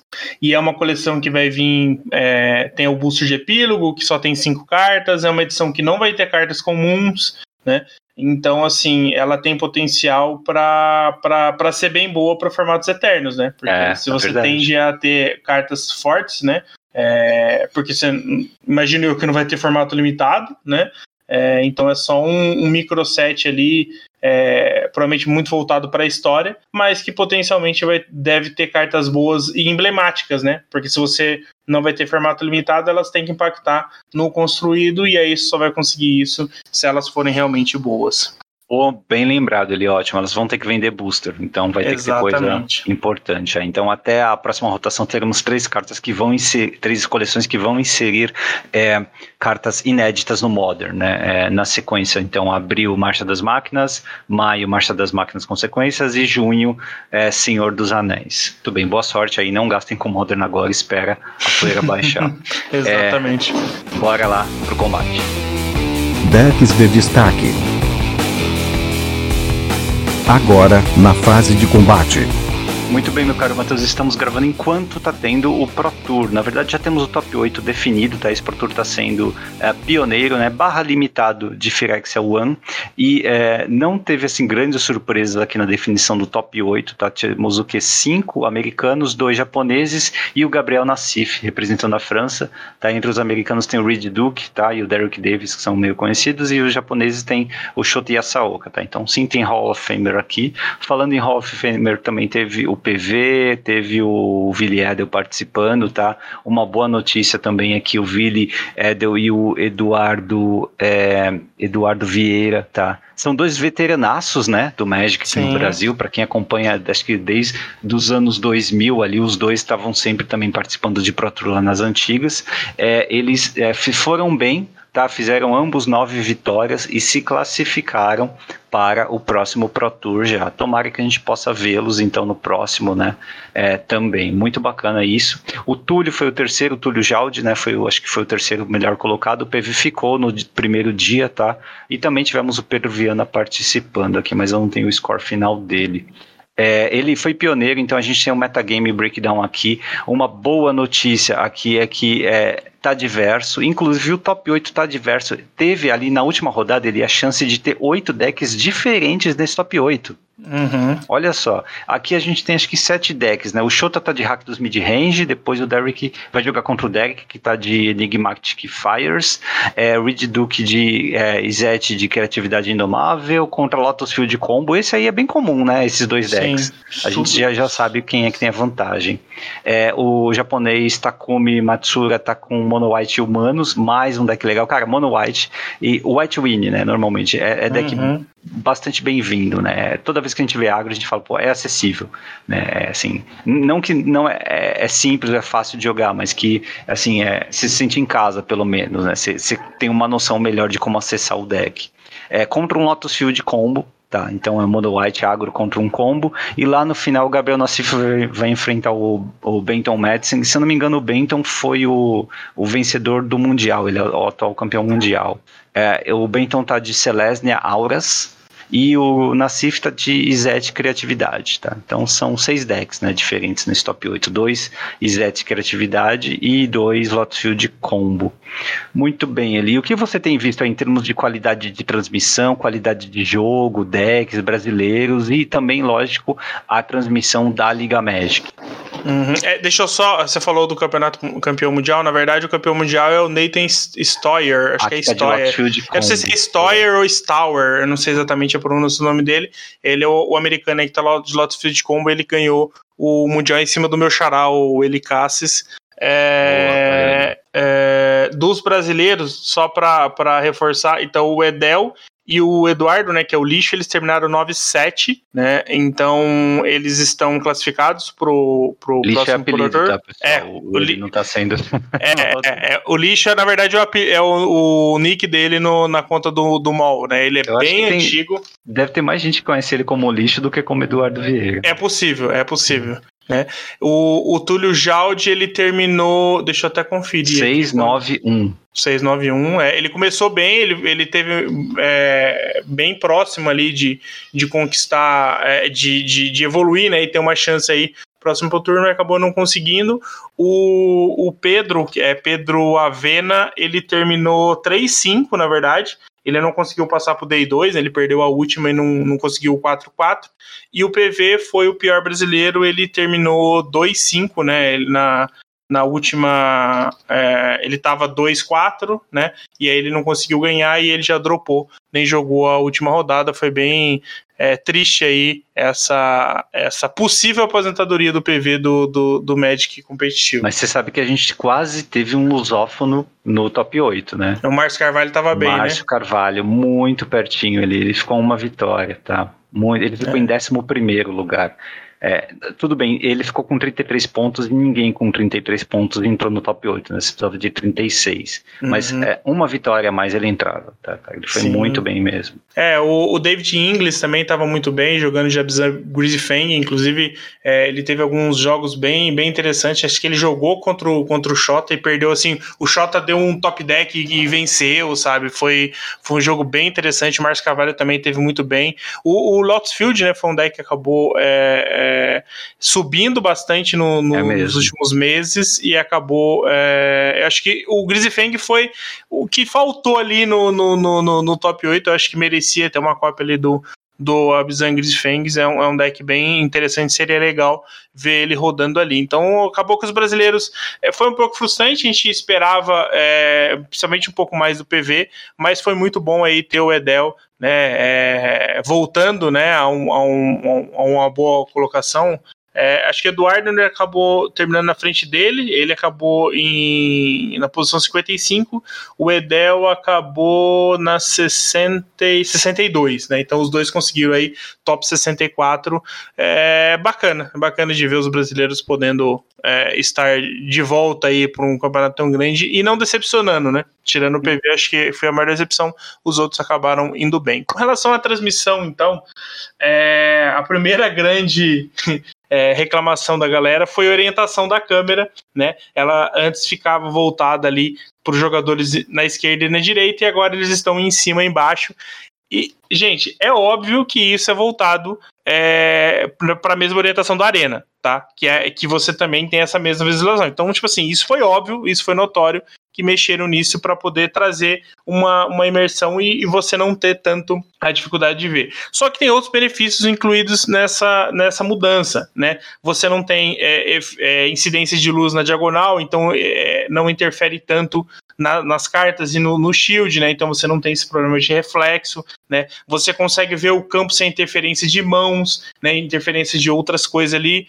É, tanto que do primeiro para o segundo dia a gente teve uma pequena mudança, porque acho que no primeiro dia a câmera estava um pouco longe, no segundo ela ficou um pouco mais perto. No primeiro dia, por exemplo, dava para ver o campo, o papel que anota a vida e ainda tinha um pedaço de playmat sobrando. No segundo dia deram uma ajeitada hum. nisso. Então, assim, teve muitas reclamações nisso. No geral, acho que eu, eu gostei, tá? Eu achei que ficou é, é, bem legal. O próprio evento em si é, foi, foi interessante, é, assim, a parte artística, né, entrevistas e tal, mas acho que o, melhor ponto da, da, da, da, da situação que foi, é, tem um lado ruim, primeiro que os jogos foram gravados, tá, gente, então eles não aconteceram ao vivo, é, tanto que acho que, é, só para a gente ter uma ideia, a transmissão começava, já estava passando, já estava acontecendo a rodada 2, né? E ainda tem a transmissão, começava e depois ia para a rodada 1. Um. Então a gente tinha. Você sabe por que fizeram assim?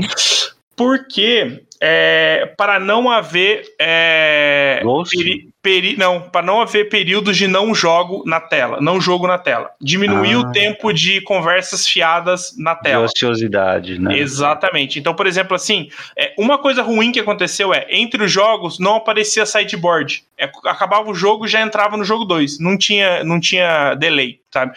Então, assim, pro jogo físico, eu acho que esse pequeno pedaço, mesmo que fosse uma lista lateral, side in, side out, eu acho que precisava ter para poder é, entender o que, que, o que, que efetivamente é, o jogador escolheu. Então acho que essa é, eu, é uma crítica que eu acho que precisa. Eu acho que temos perfis diferentes ali. Acho que trazer o dinamismo do que a gente vê numa transmissão de Magic Arena para o Magic físico foi uma boa ideia e eu prefiro assim, mesmo com os sacrifícios como perder o tempo de sideboard, essas análises, como é muito repetitivo, né, quase sempre é o, é o, mesmo tipo de troca que você faz, eu eu tô disposto a pagar esse preço, tá? O que eu acho que talvez precise ser melhor é uh, administrado é o efeito de spoiler, né? Porque às vezes você está assistindo a transmissão e se você está em rede social, no Twitter ou lendo os comentários da Twitch, é, você já consegue saber o resultado da partida, uhum. né? Porque o próprio jogador que estava presente tweetou sobre, sobre o assunto, sobre a vitória ou a derrota dele. Na verdade, que tem um problema maior aí, é, teve esse problema, inclusive eu vou citar um caso durante a transmissão da liga.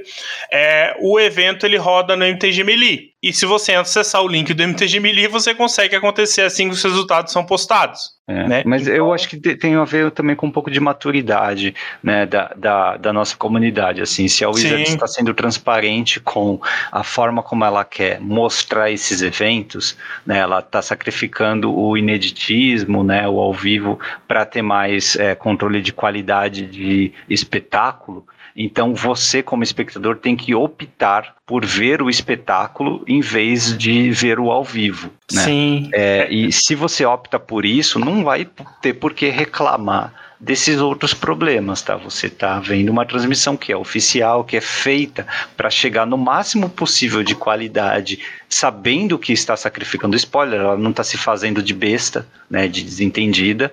É, o pessoal da transmissão sabe que você está sacrificando algo e é, eu acho válido é, se ficar transparente dessa forma. Eu acho bacana. É, não, eu, eu assim, eu não tenho, não tenho problema em existir isso né? Eu acho que é, se eu não quero saber, se eu quero é, é ter a surpresa, eu assisto ali e acompanho para mim, não tem problema algum, né?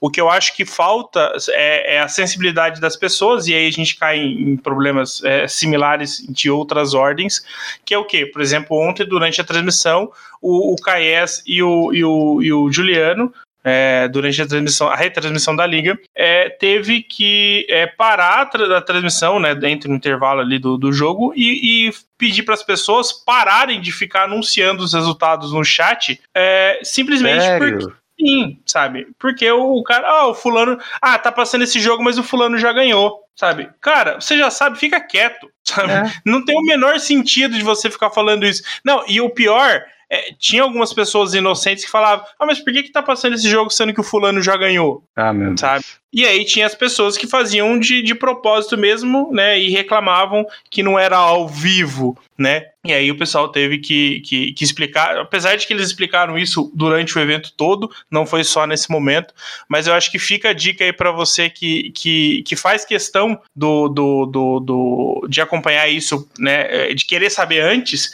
é que tem pessoas que se importam em assistir sem querer saber o que está acontecendo, né? Hum. Então as pessoas ficam alheias ali, então acaba, é, a pessoa, por exemplo, ela vai ter que assistir sem, sem ter o chat, né? Ela pode estar tá perdendo alguma coisa interessante ali e tal, porque ela não quer saber, é, ela quer ter a surpresa ali de estar tá vendo na tela, né? Então. Dói que é tão óbvio, mas isso tem que ser falado, né? Exatamente, né? Então, a, até reforçando aí que a, que a, a, a Liga Magic né, fez a transmissão aí do, do evento.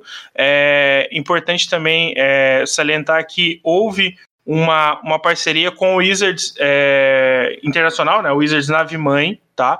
É, com, teve um contato aí, né, da, da Liga Magic com, com a Wizards e tem uma parte do, do, do, do sorteio, não sei exatamente o que foi, o que é, vai ser sorteado, né? Tem um, tem um, um, um apoio aí da Wizards, então é, mais um ponto positivo aí dessa, dessa relação, né? Espero que consiga que, que, que isso seja renovado aí para os próximos eventos legal, também. Que legal, tá? E, e é, quanto à qualidade de jogo em si, o formato, ele é empolgante mesmo, né? Eu até questionei sim, sim. o pessoal que estava acompanhando mais a transmissão é, ontem, né? E na sexta, lá no nosso grupo de apoiadores, e o pessoal realmente está animado, ficou empolgado, não só porque o formato é melhor mesmo do que acompanha, sei lá, um standard, mas pela qualidade da transmissão, que demonstra que depois de tanto tempo, a Wizards ainda teve né, o cuidado de colocar uma transmissão decente né, que é capaz de engajar até mesmo jogadores mais críticos, como são os nossos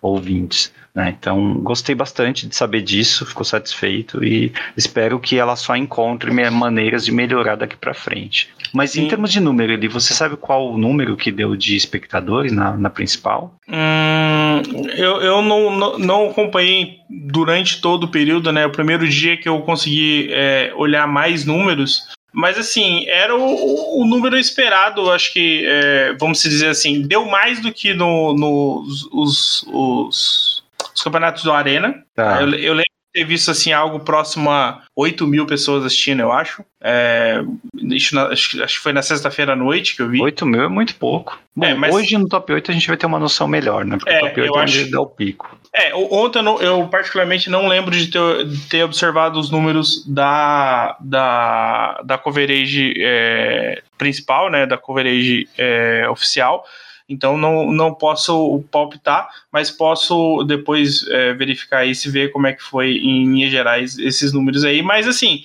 é, é eles, eu acho que eles até estão bons, talvez menos do que eles esperavam, mas eu não, não dá para dizer que foram é, números ruins, sabe? Eu acho que hum. fica difícil a gente avaliar dessa forma. Ok.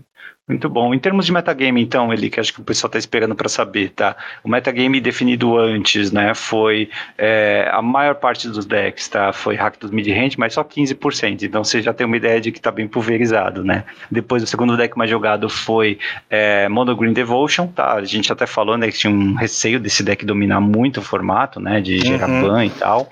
É, não foi o que aconteceu. Depois é, Gru Veículos é, com 9 0,6%, Lotus Field Combo, depois com 7,8%, e Mono White Humanos, é o quinto deck mais jogado que levaram lá pro Pro Tour, tá? Mas também tem Hack do Sacrifício, Zet Fênix, Zet Criatividade, Azorius Control, Celestia Angels também, tá? Um deck de anjos ali, lá no, no topo do metagame, muito interessante de ver isso. É, eu acho que é interessante a gente ver que, por exemplo, 20% do meta é, são de outros arquétipos. Isso também é, mostra que é, tem muita gente procurando inovar. Uhum. Né? É, teve uma, um número que eu vi, acho que foi no WhatsApp que me passaram. É, deixa eu ver se eu consigo. Ah, essa planilha aqui, ó. É, apareceu no Reddit falando sobre as porcentagens de, de win rates né, do, do, do, do, do Pro Tour. Por exemplo, os decks que tem maior win rate foi o. Na verdade, esse é outro Lotus Field, um Lotus Field Azorius. É, um Mono Black mid-range e deixa eu ver qual que foi o 8, um combo do Storm Herald, aquele bichinho de, de Teros. É, o Greasy Fang também teve um rate boa e um um Omnath um Omnath com o Bring to Light. Foram os decks que passaram de 60% de, de win rate. E aí, quais são os piores, as piores win rates? Hacked Midrange, Mono Green Devotions e Groove Veículos né? Que são os decks, os três mai, eh, decks com maior porcentagem do, do, do, metagame, né? Então isso é interessante a gente poder avaliar que não simplesmente porque o deck, entre aspas, é o melhor deck do formato, que ele vai ganhar sempre. É, né? o pessoal levou o sideboard preparado, o pessoal foi Exato. treinado para jogar contra eles, foi Exatamente. Isso. Então, então, tipo assim, e, e, é, um, é um campeonato interessante para a gente avaliar que o, o Pioneer não tá definido como muita gente falou. Ah, eu, ou eu vou jogar de Hacks Midrange ou Monogrid Devotion. Cara, não é bem assim que funciona, não. Sabe? Eu um, acho que você um tem fatores... muito espaço. Não, com certeza. Um dos fatores mais importantes também em formatos assim que estão abertos e pulverizados é o que, que você vai fazer com o sideboard. Né? Uhum. Você vai também é, focar sideboard em poucas cópias é, de, de cartas de balas de prata é, ou vai também deixar ele preparado para arquétipos mais generalistas, assim, vai trazer o que mais abrades e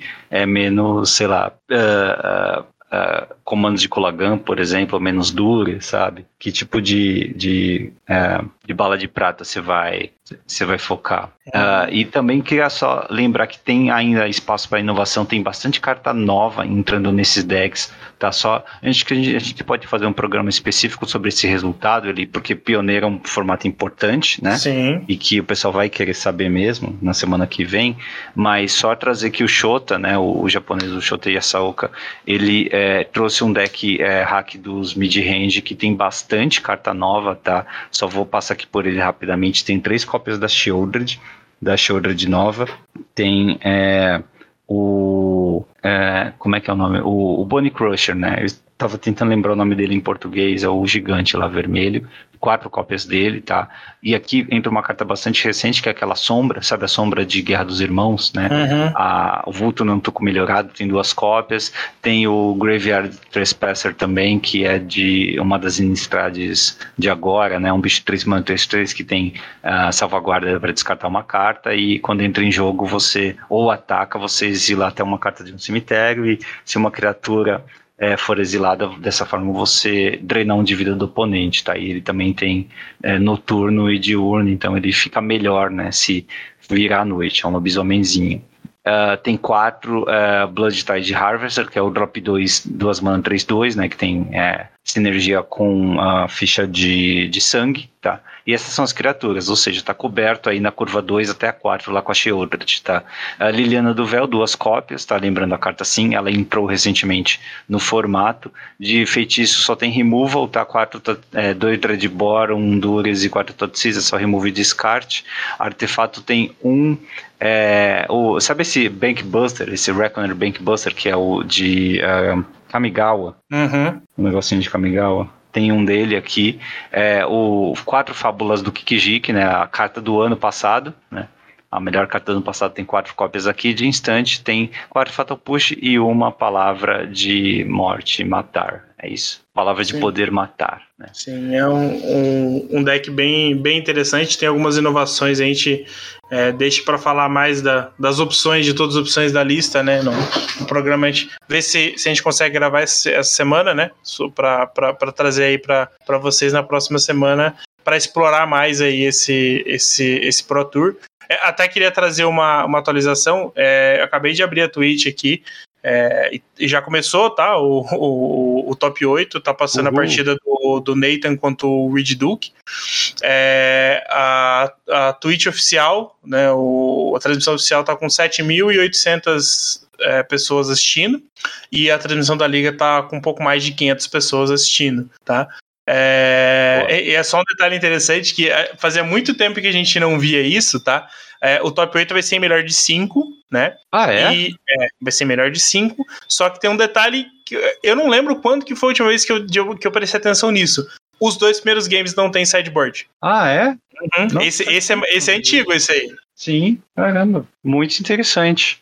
É, tirar o sideboard dos dois primeiros games deixa acho que mais, é, mais natural, né? Deixa, os, deixa que os decks mais talvez lineares sejam mais bem é. sucedidos. É, o Reed Duke não deve ter gostado muito disso, porque ele tá enfrentando o Nathan que tá de Lotus Field Combo, e aí a ah, chance. O Lotus Combo é, de, é, é, foda. O Lotus Combo tem muita chance de ganhar os dois primeiros games, e aí já fica apertado pro, pro, pro Reed ganhar. Ele vai ser obrigado a ganhar os outros três, né? Então. curioso. Semana que vem a gente discute então em detalhes essas listas e as inovações possíveis. E agora é hora de falar do fim da Wizards no Brasil. Bora lá, ele. Bora. Fase principal. Toda semana um tópico diferente. Entrevistas. Top 10. Histórias. Muito bem, como só coisa boa acontece no Twitter, né? Mais uma aqui, então. É, do nada, né? A gente teve um tweet da, da Carol Moraes, que é a Community Manager aqui do Brasil no Twitter pessoal dela, né, dizendo que uh, ela e toda a equipe da Wizards Brasil e também da Wizards Latam é, uh, foram desligados da, da empresa, da Wizards, né, como uma reformulação da empresa, da estratégia da empresa para essas regiões, tá? É, isso pegou muita gente de surpresa, até as pessoas mais próximas, né? Como o tio Vini, que está sempre também é parceiro aí nas, nas transmissões, nas ações de eh, divulgação do jogo da Wizards, né? Isso é a gente vai discutir aqui o que isso pode significar, né? Como foi a passagem da Carol, mas isso foi o fato que aconteceu, tá? Uhum. Ele, é, eu só queria dizer que, é, a princípio, tá, é, isso tá muito, assim, não sei se era esperado, mas está muito em linha com o que a, a Wizards, acho que planeja para o jogo, é, porque ela tem sido agressiva no seu marketing, tá? Tem sido bastante é, focada em mercados que dão muito resultado, tá? E lembrando que o Juliano falou aqui, o que a própria Carol falou aqui no episódio 200, que aliás acho que agora está mais relevante do que nunca, né? Ele, uhum. Episódio 200, ouçam lá com a Carol. É, é, eu acho que tá, tá bastante explicado aqui, né? É, por, por que, que a Wizards está tá fazendo isso, né? Está cortando despesa, cortando trabalho naquilo que não dá resultado e está focando mais naquilo que dá resultado, tá? Infelizmente, quem dá mais resultado uh, são as regiões com maior poder aquisitivo, com maior número sim, de jogadores, sim. né? Ásia, Ásia Pacífico, Europa e Estados Unidos. Não tem como, né? O pessoal recebe em dólar, vai gastar em dólar. Aqui, infelizmente, eu acho que o Juliano usou uma expressão quando ele veio aqui, ele falou que tem cidades nos Estados Unidos que dão mais receita para Wizards do que o Brasil inteiro, tá? É, sim. Pode sim ter sido um exagero dele, mas eu uh, gosto de uh, acreditar que é verdade. Eu gosto de acreditar que não era um exagero, tá? eu, eu, tam é, eu também é, vejo dessa forma é fácil de ver isso acontecendo, né, Eli? Sim, sim, sim. É, é, é claro que uh, a, a forma predatória como a, predatória no sentido de, de mercado, né, que a Wizards é, tem trabalhado, é, faz com que ela seja obrigada, até por uma questão de política econômica mundial, né, que várias empresas de, de tecnologia e etc estão é, prevendo é, uma, uma, uma recessão que, que, que possa uh, vir aí, que possa ou não, que pode ou não vir, né? A gente não tem certeza, mas eles estão trabalhando com essa possibilidade. E isso faz com que as empresas reajam, né? Reagem é, de forma a minimizar essas, é, o impacto disso nela própria. E, consequentemente, a Wizards que está num, numa crescente, ela quer diminuir os seus custos para que ela não tenha é, problemas né, de, de, de, de, ordem maior que possa impactar aí no, no próprio, na própria receita da empresa, que não seja fatores externos. Então é claro que ela vai reduzir onde o resultado está abaixo do esperado, né? É, ou pelo menos abaixo do que ela gostaria é, que fosse é, em X tempo, né? Então. E ó, isso aí é um, é um recado para a vida, tá? Não é porque a empresa é maldosa, não. Sim, não, não, é, não, é, não é do Magic, né, MP? É o um negócio da, da, é. das empresas em geral, do, do, do, do mundo, do, do, do, da forma como as empresas reagem no nosso no mundo real, né? Ah, se você, sei lá, uma pessoa empreendedora, tem múltiplos empregos, ou vai, sei lá, tem um emprego, mas tem múltiplos clientes e tem que atender, se é, quatro clientes dão 80% da sua receita, tá? É, e é, 500 clientes dão 20% da sua receita, a melhor coisa que você faz é focar nos quatro clientes que dão 80% da uhum. receita e dispensa os outros, tá? Sim porque é muito trabalho para pouco dinheiro, tá? Uhum. A não ser que algo aponte para grande projeção de ganho, né, de receita da outra parte. Mas se não é isso, é isso que você tem que fazer para administrar melhor o tempo, tá? Focar em quem dá resultado, quem dá receita. E é, assim, isso é normal, tá? Se você quiser se manter competitivo, se você quiser que o jogo sobreviva, que a empresa sobreviva, ela tem que fazer esse tipo de corte, tá? Então a gente vai comentar aqui, lógico, o futuro, o passado também, né? Mas é, a ação em si da Wizard de provocar esse corte é compreensível desse ponto de vista, Tá. O que eu acho que deve acontecer, não termina completamente o relacionamento com o Latam, né, ele, porque ainda tem lojas aqui, tem programa WPN aqui, vai ter uhum. que ter é, shipping para cá, né, vai ter que ter evento também classificatório de jogadores dessa região para o Pro Tour e algum tipo de apoio a clientes também daqui, a gente não pode ficar desamparado, né. Então, o que eu imagino que seja mais provável que aconteça é que eles vão abrir uma portinha, né? Lá em Seattle, né, no escritório da Wizards, uma portinha assim, do lado do almoxarifado, sabe? Vão colocar uma placa na frente dizendo Magic Latam e vão colocar uma pessoa só, com um telefone, um acesso a um computador, e essa pessoa vai cuidar da Latam inteira, tá? É, vão, vão, otimizar custos dessa forma. Acho que vai ser isso aí. É, eu, eu acho que é um modelo similar que deve acontecer. Eu acredito que isso vai ser agregado para outras pessoas. Eu não acho que vai ter alguém exclusivo para isso, né? Eu acho que é, deve ter alguém que ficou assim com é, o resto do mundo, sabe? Alguém que já fazia, sei lá, é, atende um mercado. Vamos pensar assim: é, vamos supor que fecharam 10 escritórios, certo? E aí o último da lista, que não era. Antigamente ele não era o último da lista, né? Então, sei lá, você tem 30 escritórios fora dos Estados Unidos, certo? Você fechou 10. O que é o vigésimo, agora ele é o pior. Ele assume todo o resto, tá? Cara, então... e Latam, Latam, por favor, né? Você é, é, contrata alguém que fala português e espanhol, pronto, matou. Eu entendo que Ásia, Pacífico e Europa pode ter outros problemas, mas. É, eu acho que nem vai ter um atendimento personalizado, MP. Não acredito que vai Não. ter um atendimento em português. Talvez seja de alguém ou contato com alguém que, que consiga responder. Isso eu estou pensando no escritório Wizards lá fora, né?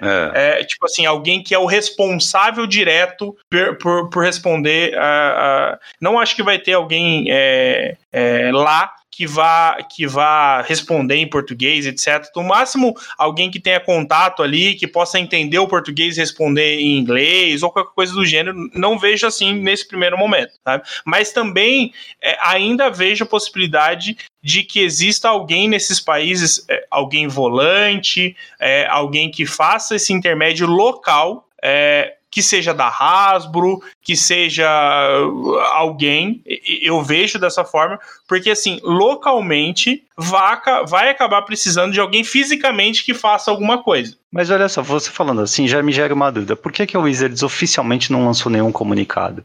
Que eu saiba, tá? Não teve comunicado. Não sei se as lojas ficaram sabendo, devem ter ficado, né? Por conta do relacionamento da VPN, mas é, eu não encontrei no site da Wizards, tá? A única a confirmação disso foi via o tweet da Carol, tá? Sim, sim. É, e assim, eu, isso é importante eu, demais para ficar só numa pessoa, certo? É o fim de um relacionamento próximo de gerenciamento de comunidade com um continente inteiro, tá? Eu achei estranho não ter nenhuma informação oficial. É, é, assim, na verdade, essa é uma esperança que eu tenho que aconteça, sabe? Não é, não é, não é, não, não é uma coisa que eu que, eu, que, que até então foi comunicado, como você falou, né? É, eu entendo que pela quantidade de lojas e o tamanho do terreno a ser coberto, sabe, algumas coisas, algumas operações fiquem difíceis. Mas, é como você falou, não tem nenhum anúncio oficial, né? Tudo é. que a gente está falando aqui é o que a gente, o que todos vocês aí têm acesso à informação, né?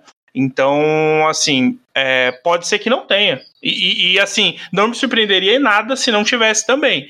É, a, porém, as coisas iam. Algumas operações iam ficar um pouco mais difíceis de acontecer, né? Então eu acho que. É, tudo é possível nesse, nesse momento, até que a Wizards nos comunique de como isso vai acontecer, né? E é, o, o que, que a gente pode esperar que a Wizards, em seu, que o jogo vai ganhar tá, com isso?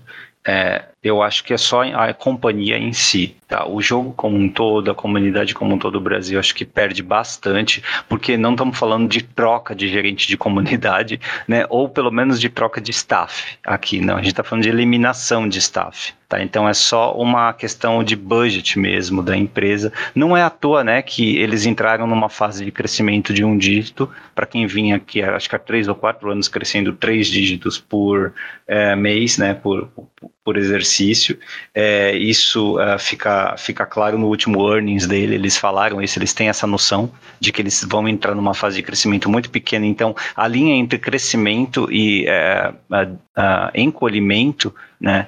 Da, da, da, receita, ela está mais tênue, então é aí que você pensa em cortar gastos também, né, em focar nesses mercados que dão mais retorno é, faz sentido desse ponto de vista e eu não sei se a gente pode ter esperança de uma reabertura desse escritório Wizards Brasil no futuro. Tá, eu é. imagino que não. Para ser bem honesto, bem realista, eu imagino que não. Talvez uma proximidade maior de relação, uma retomada via escritório de lá. Tá? E aí, por exemplo, liga aqui para alguma loja, para a loja do Vilha Bazar ou para uh, City Class Games, né? Ou até um contato com algum com uma liga Magic e dá um certo apoio para realização de um evento tal, mas não um contato como a gente tinha até então. É, é até por isso eu, eu, eu imagino que é, vamos supor que você tenha o escritório da Hasbro, que eu nem sei se tem escritório da Hasbro no Brasil, deve ter alguma alguma parte de vendas, alguma coisa assim, é, às vezes você pode incumbir uma pessoa dessa de fazer esse tipo de trabalho né? Esse trabalho é, é o, o, o, o, cara a cara, né? Então você pode é, é, relocar ali uma, uma pessoa para ter esse, esse, essa atividade paralela, né? Então essa pessoa pode ser a, a ter essa função de atender ali de. Porque, é, vamos ser sinceros, né? Ela não precisa ter uma relação uh, direta com o Magic para atender uma loja, para atender um lojista, né? Para atender alguma situação específica de, de, fazer ali alguma conversa comercial, captação de ideias e coisas do tipo. É, então poderia ser alguém da Hasbro ali, é, não necessariamente ligada ao Wizards, né? Uhum. Então eu acho que esse tipo de situação pode acontecer. Eu acho que até é natural que possa acontecer no futuro, até porque, é, é como eu falei, né? O Brasil e o Latam ainda é, são áreas, são, são é, geograficamente, né, é, eles têm uma, um problema logístico para ser atendido e são amplos, né? Então, eu acho que faz todo sentido você ainda é, estrategicamente para a empresa ter a possibilidade de ter alguém aqui. Mas essa questão de fechar e talvez no futuro abrir, eu também concordo com você. Eu acho que é, o problema não foram as pessoas, mas eu acho que a situação em si. O resultado possivelmente não foi o que, o que eles esperavam, e eu não acho que é, a gente vá ter novamente um escritório da mesma forma que ele é hoje, né? Então, estrategicamente para a empresa, é, acabou não sendo viável, e assim. É, a gente sabe que o, o, o Magic em si está chegando num ponto de saturação. Então, Exatamente. se nesse, nesse, nesse ápice de maior captação de dinheiro nós estamos fechando um local aqui, eu não imagino que num dia de vacas magras a gente vá ter é, o escritório aqui novamente. Né? Então, eu não acho que essa relação é, volte a ser como, como, como estava sendo até pouco tempo. É bem, é, é bem possível, viu, Eli?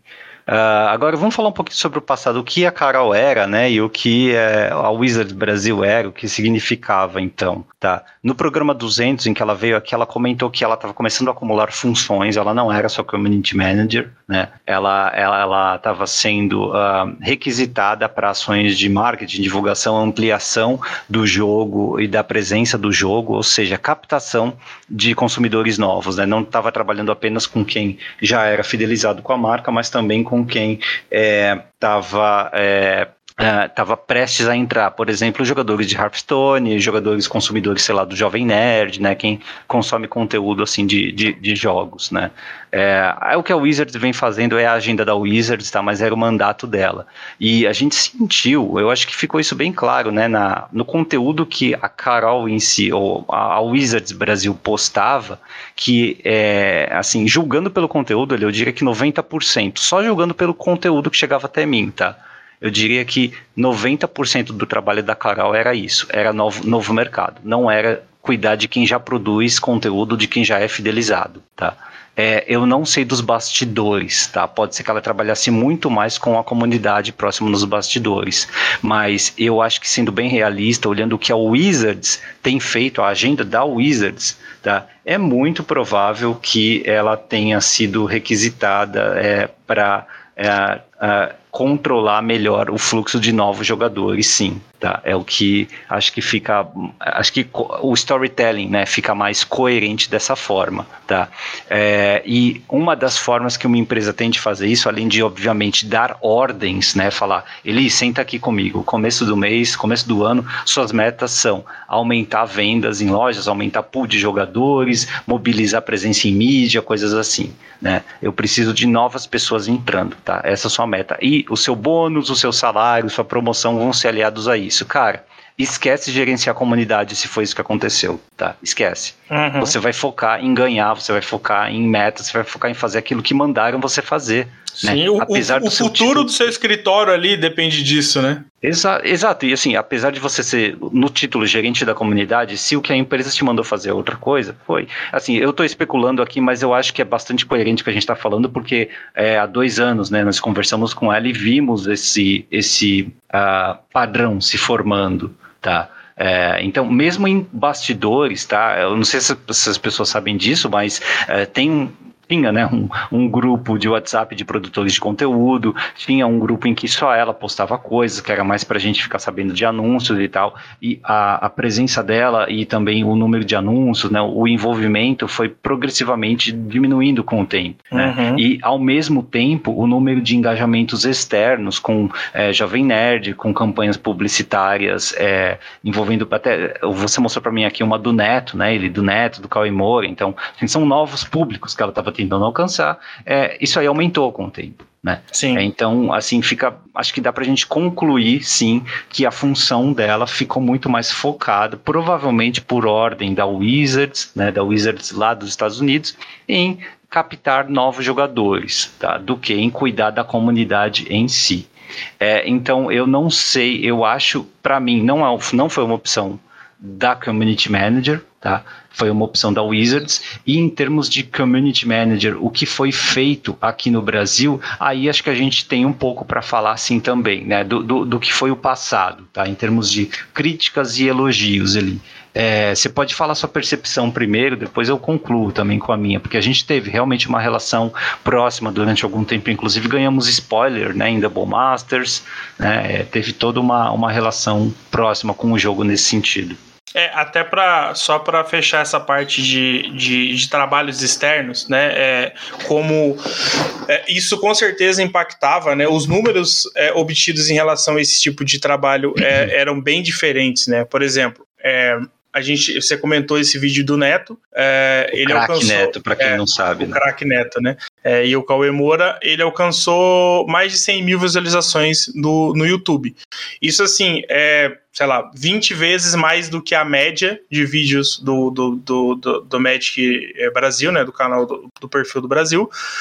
E assim, por exemplo, um outro evento que teve antes desse, desse, né, que talvez fosse muito mais próximo do que a gente idealizava como, como é, comunidade, né? Aconteceu na coleção no, do Magic 2021. Teve um, um campeonato em que você tinha. que eu participei, inclusive. É, Chegou na final, né? Sim, cheguei na final perdi do Patrick, né? É. E perdi duas vezes pro Patrick no, no, no, mesmo evento, né? As únicas duas derrotas. E onde a gente jogou um, um, um deck pré-montado e cada é, produtor de conteúdo representava uma loja né? Então, tipo assim, era, era algo que envolvia lojas, jogadores, produção de conteúdo e, e, e, ali o Magic Arena e etc. A média desses, de visualizações desses vídeos era entre, sei lá, 3, 4 mil visualizações. Então, para você entender a, o comparativo, né, de do que a gente esperava foi números ruins e o que não necessariamente a gente esperava, mas alcançou um público bem maior. É claro, ah, então, ali é... teve uma produção muito maior, teve muito mais dinheiro investido, para poder é, penetrar esse vídeo em outros lugares, até é, é, é, é uma percepção interessante. É, mas você tem números absolutos ali que, que mostram. E esse, pô, esse, esse campeonato de M21 fazem dois anos, né? Nem é tão, tão longe assim, né? Não, e olha só, 100 mil pessoas assistindo a campanha lá do Crack Neto, Cauê Moura e tal. É, se 5% delas se interessarem por Magic, entrarem no Magic Arena, e se 5% desses 5% é, se, se interessarem por permanecer no Magic e numa loja local começar a comprar produto selado, né, a gente está falando de 250 pessoas. Tá? É, 250 pessoas entrando novas no jogo, começando a comprar, a viciar, é muito mais resultado, eu tenho certeza, tá, em termos de vendas para Wizards e para as lojas locais, do que o que o campeonato que você participou poderia gerar. Né? Uhum. Quantas pessoas novas você traz para um campeonato assistindo, é, né, produzindo e indo a público com o um campeonato daquele? Né? Você só Sim. entretém a comunidade, você só uhum. engaja a comunidade. No máximo, quem gasta hoje é, 50 reais vai gastar um pouquinho mais porque está mais empolgado com o jogo e tal mas é, eu acho mais é, coerente né, esperar um resultado diferente mesmo. Exatamente, né? Então é, é, é importante a gente traçar esse paralelo é, de expectativa versus realidade, né? Mas assim, já, né? Indo para esse lado do que o passado nos trouxe, né? É, assim, o, o meu sentimento é que o escritório, é, eu, produção de conteúdo e membro de comunidade, é, o, eu, a gente esperar, eu esperava mais da, do, do escritório. Eu esperava que ele pudesse fazer mais, né? É, eu acho que talvez é, ele não agregou tanto na comunidade como eu via que ele poderia fazer, é, e, e, eu acho que ele poderia é, trabalhar pontualmente com outras situações. Porém, como a gente comentou, é, eu, eu vejo que não necessariamente a culpa é do escritório das pessoas que nele trabalhavam. É, pode, pode ter sido uma diretriz, porque a gente não sabe exatamente como isso é, foi passado, mas é, com palavras da, da Carol, é, ainda existia uma, uma, um, um, braço muito forte da Wizards lá de fora. Então, me parecia que o escritório daqui não tinha tanta autonomia para trabalhar dentro da comunidade local. Ele passava uma boa parte do tempo é, em guerra para tentar agradar aqui, mas atender o que o escritório Nave Mãe pedia. É, né? sendo realista, cara, você não está viajando de maneira alguma. Provavelmente era isso que acontecia. Provavelmente. Né? Então, tipo assim, é, é, fica difícil, a gente como comunidade sente que faltou né, faltava né, é, alguma coisa, mas necessariamente não era é, culpa de quem estava aqui levando esse, esse, é, essa culpa né? E, e, isso é um problema sério. Né? É, é, claro, na relação com a empresa, quem está mais próximo é quem vai sofrer mais. É. Né? Isso, isso fato, né? Ainda mais quando você tem exposição de, de mídias sociais. Você vai acabar, acabar tendo esse impacto e, e, e, sendo obrigado a absorver essa culpa, sendo que é, talvez você não, não tivesse realmente essa culpa. Né? Ah, aí eu queria só complementar com um primeiro é, elogio, uma parte boa do trabalho dela, né? É, ela se expôs de maneira incomum, tá? Ela Sim. até explicou isso aqui no começo. Tem muito jogo, muito hobby, muita coisa que a gente consome que tem community manager, mas a gente nem sabe que existe, nem sabe Sim. quem é a pessoa, tá? Porque não é necessário para uma community manager se expor da maneira como ela expôs. Pessoalmente, inclusive, né? O perfil dela pessoal se misturou com o, o profissional nesse, né? nesse inteirinho. É, então, isso é bem comum, né? Ela optou por isso e ela, ela gosta muito do jogo, é por isso, ela já produzia conteúdo antes, tá? Uh, mas não era uma necessidade do, do, do, do, trabalho. E uma outra coisa, né, é a, a, estratégia do escritório brasileiro foi acessar um mercado novo, foi fazer o Magic ficar mainstream, então eles acessaram o Jovem Nerd, eles fizeram grandes campanhas, uhum. isso foi importante para o jogo sim, tá? Sim, Magic sim. agora não é um subgrupo, um submundo, tá?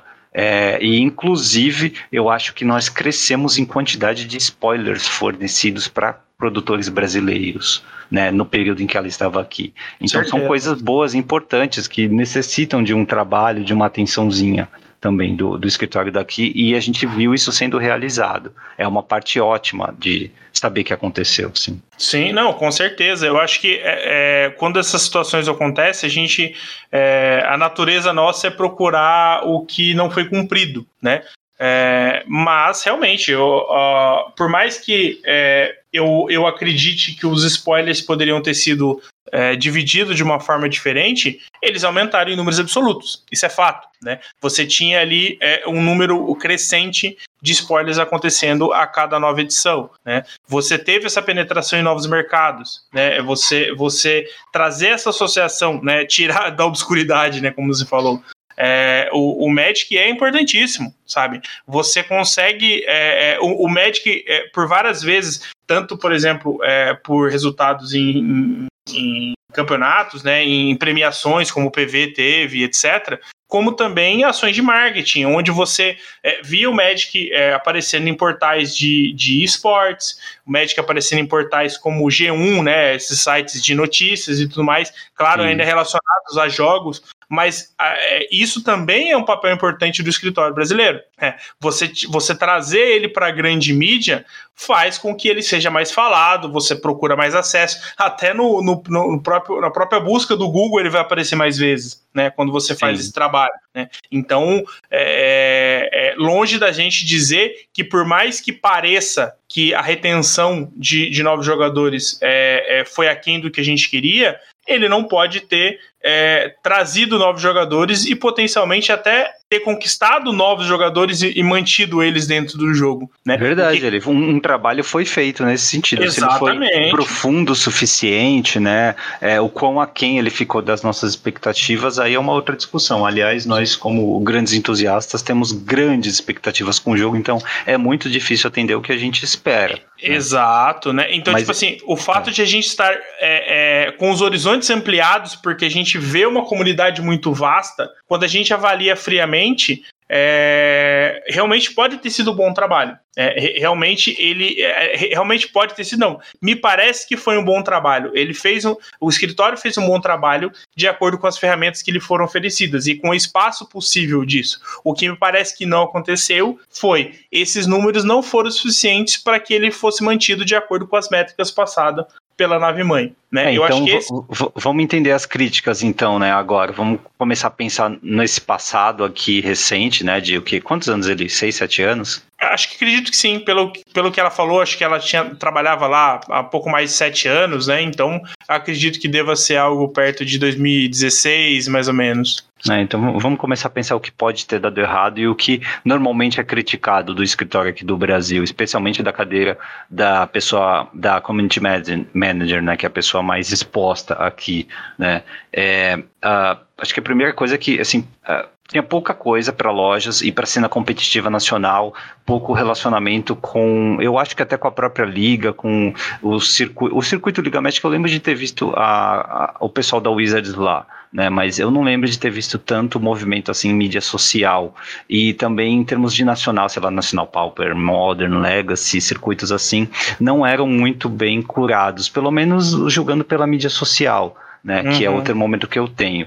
É, lógico, eu não sei se isso aí é, se podia ter esse relacionamento próximo, essa, uh, essa publicidade para torneios. Uh, particulares dessa forma, né, uh, sem o envolvimento da Wizards, mas de fato eu não via e eu senti, sentia que era um desacoplamento assim das duas coisas que seria muito melhor se tudo fosse a mesma coisa, se tudo fosse envolvido, tá? Mas eu até entendo, né, ele que, por exemplo, se a Wizards ajuda a apoiar e a divulgar torneios assim, acontece alguma coisa num torneio, um caso de assédio, por exemplo, algo assim, é ruim para Wizards, né? Sim. É, é uma exposição desnecessária tá? Mas ao mesmo tempo você pode ajudar a cultivar uma comunidade melhor, a trazer mais gente para o torneio, a, sei lá, levar material, coisas assim, se você se envolve como, como empresa, né? Então, também não sei se esbarra no que você comentou anteriormente da própria nave mãe não, optar né, por, por não colocar isso na sua agenda. É, uma outra crítica também é que tinha muita repetição dos criadores de conteúdo escolhidos para receber spoiler ou para produzir conteúdo, né? Tinha muita gente falando de panelinha também. É, eu não sei, tá? É, se, se foi o caso. É, eu sei que é, essa repetição tem, um, é, tem, tem uma possível explicação, que é pela confiança, é um trabalho de confiança que você tem que cultivar por muito tempo também, porque você está chamando alguém para representar a marca, você tem que orientar a pessoa como comunicar, ou sei lá, que seja spoiler, por exemplo, né? E tem um problema de qualidade gráfica, a gente comentava antes de começar a gravar, né, ele que Sim. assim, tem muito conteúdo ruim aqui, né? Gravar um, um podcast, um episódio só, um vídeo só, não te faz um bom criador de conteúdo. E a gente já teve grandes decepções aqui também com criadores que, apesar de não de durarem um pouquinho mais tempo, né, eram tóxicos ou não eram bons no relacionamento com lojistas ou com pessoas até profissionalmente falando, né, deixava vender, deixava de dar satisfação, coisas assim, e usava a rede social meio que como uma, uma máscara, né? Então é muito perigoso, né, quando você está representando uma marca. É muito fácil se queimar dessa forma. Então, é, tem uma explicação bem plausível para isso, né? É, e é muito difícil ampliar realmente seus relacionamentos com, com confiança assim. É, mas, então, te, te, tem dois lados de, desse ponto, né? De, de, repetição de criadores escolhidos para gerar spoilers, né?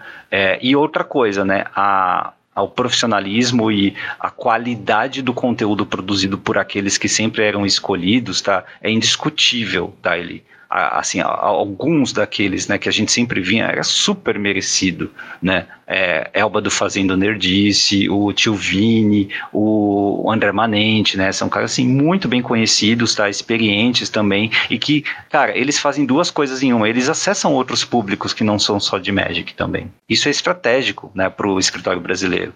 É, então, eu acho até bem-vindo, né, que esse, esse pessoal seja sempre escolhido para da publicidade para coisas oficiais da Wizards. É, agora, quanto se poderia ser se poderia acessar gente mais diversa, né, se poderia acessar outras mídias, né, é, aí é uma crítica que eu acho válida sim, né, podcasts foram muito pouco uh, é, absorvidos por essas ações, tá? Mesmo quando a gente fez o spoiler, ele foi para fazer em Spring, não foi? Não foi sim. uma exigência que veio? Sim, sim. É, na verdade, assim, né? É, é, acabou não sendo uh, diretamente nosso, né? Porque é, foi com sanduíche. Foi com sanduíche, né? Meio que eu, a gente foi condicionado a, a fazer dessa forma, que né? Foi um prazer, né? Porque Não. dividir o palco com Sanduba ali foi né, sensacional. Né? Totalmente é, é, ótimo, né? Não tem nem como a gente reclamar de ter, de ter sido oferecido a, a, oportunidade, mas a gente ficou triste de não poder é, é, contribuir dentro, é, é, passar para o nosso público, né, que, que, que é de, de podcast, né, só de áudio, é, esse, esse, essa possibilidade, né? Então a gente ficou é, dividido, né? Com o coração dividido ali. Claro, a gente fez, fez o melhor possível dentro do que a gente podia oferecer e, e somos gratos pela oportunidade. Né? Mas realmente, é, é, nós queríamos mais, né, no sentido de é, poder oferecer mais para o nosso público. Né? Nós estamos aí, é, fizemos sete anos, MP? De, de. Vamos fazer Isso sete, em 2015, né? faz as contas. É, então, na verdade, vamos fazer. Estamos com sete, vamos fazer oito de podcast, né? Com mais de, mais de 300 episódios aí é, publicados. Estamos aí é, entre, entre é, altos e baixos, aí, mantendo basicamente um episódio é, por semana. Né, é, a, a, gente conseguiu um apoio agora da, da, da, da, Liga Magic, né, mas passamos boa parte desse tempo só contando com os nossos próprios ouvintes e com a gente mesmo, né, para poder fazer tudo que envolve o podcast. E assim, a gente continua com a mesma vontade, mesmo com todas as dificuldades da vida real. É, batendo aí na, na porta, né? Vocês nos acompanham e vocês sabem disso. E assim, é, é, mesmo com tudo isso, a gente gostaria de, de, de, de poder compartilhar mais, sabe? A gente gostaria de, de premiar o nosso, os nossos ouvintes, tanto que boa parte do que a gente recebeu até hoje é, de, de incentivo, seja é, premiação. Pô, a gente ganhou aquela mochila sensacional do Zend Carvising, a gente sorteou, sabe? A gente já sorteou produtos. É, as promos que a gente recebeu, a gente já, já, já. Nossos apoiadores receberam várias, sabe? Sempre quando a gente pode, a gente compra uma box e, e faz entre os amigos, é, entre os amigos, né? Entre os apoiadores, que são nossos amigos no final, né, MP? É, então, assim, tudo a gente procura trazer para quem ouve a gente é, algum benefício, né? Então a gente sempre teve essa troca e eu acho que do, da parte do escritório para a gente não houve essa troca, né? É, mas assim, é, não cabe a gente também ficar reclamando. Talvez a nossa forma de produção de conteúdo não é, é, estava é, sincronizada com o que eles precisavam fazer também é um ponto. Por exemplo, o, o que é, eu... é, é, a gente volta no mesmo ponto. Não sabemos se foi uma opção do escritório ou se foi uma opção da Wizards em geral, né? Uma, Exato. uma parte da diretriz. Mas a, naquilo que convém criticar e elogiar, acho que a gente pode fazer. É, os elogios nós já falamos, né? Mas em forma de, de crítica mesmo. Eu escutei de lojistas, né, de pessoas que também organizam torneio, que faltou o apoio da Wizards. E quando eles diziam Wizards, ele, eu não sei se para você é a mesma coisa, né, eles se referiam à empresa como um todo, não ao escritório brasileiro. Tá? Se foi a empresa como um todo, uma outra coisa que a gente não tem como saber hoje é se faltou, por exemplo, é, iniciativa, esforço do escritório brasileiro de mostrar as peculiaridades daqui, as necessidades daqui e a capacidade desse mercado crescer. Porque às vezes com poder de convencimento, com é, um poder de negociação, você consegue trazer mais recurso, por mais que isso desvie um pouquinho da estratégia da matriz. Né? É, mas a gente, o que a gente tem hoje é que não foi o que aconteceu, certo? Sim. A gente tem o resultado final de todo o esforço que foi provavelmente um, um crescimento da base de jogadores, fidelizado ou não, mas um descontentamento uh, não generalizado, tá? Mas um descontentamento da comunidade, não com o trabalho da Wizards Brasil em si, mas principalmente com a postura da, da Wizards na Vimãe, né? Sim. Assim, o tom do tio Vini, por exemplo, no, Vini, no, no, no vídeo dele, é, sobre, sobre o assunto foi de, foi, foi de derrota, assim, né? Uhum. Ele estava muito uh, sentido, né? Porque realmente mostra que a Wizards não está valorizando a gente, a nossa comunidade, né? É, e isso a gente já sabia, assim, já, já, mas não, ainda tinha um senso, né, de, de cuidado com o local aqui. E agora falta isso.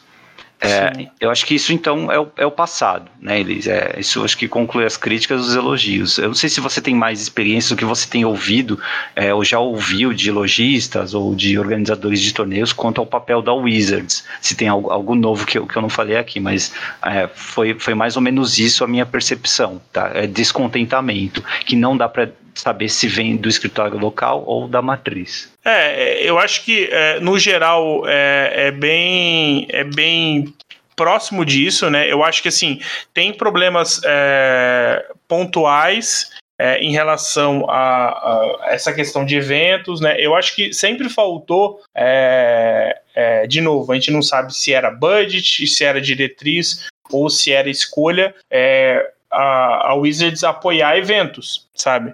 É, é, de certa forma, você, você comentou de Circuito Liga Magic, é, teve vários. Teve o Latam, por exemplo, do, do, do, do, do Ville, né? Da Bazar, né? Então, assim, eu acho que tem é, é, situações onde as grandes lojas e os grandes é, TOs, né? É, sentiam falta de um suporte mais próximo né? Uhum. É, e, e, e, às vezes era pedido direto para fora. Eu lembro daquela conversa que a gente teve com, com o Ville, né?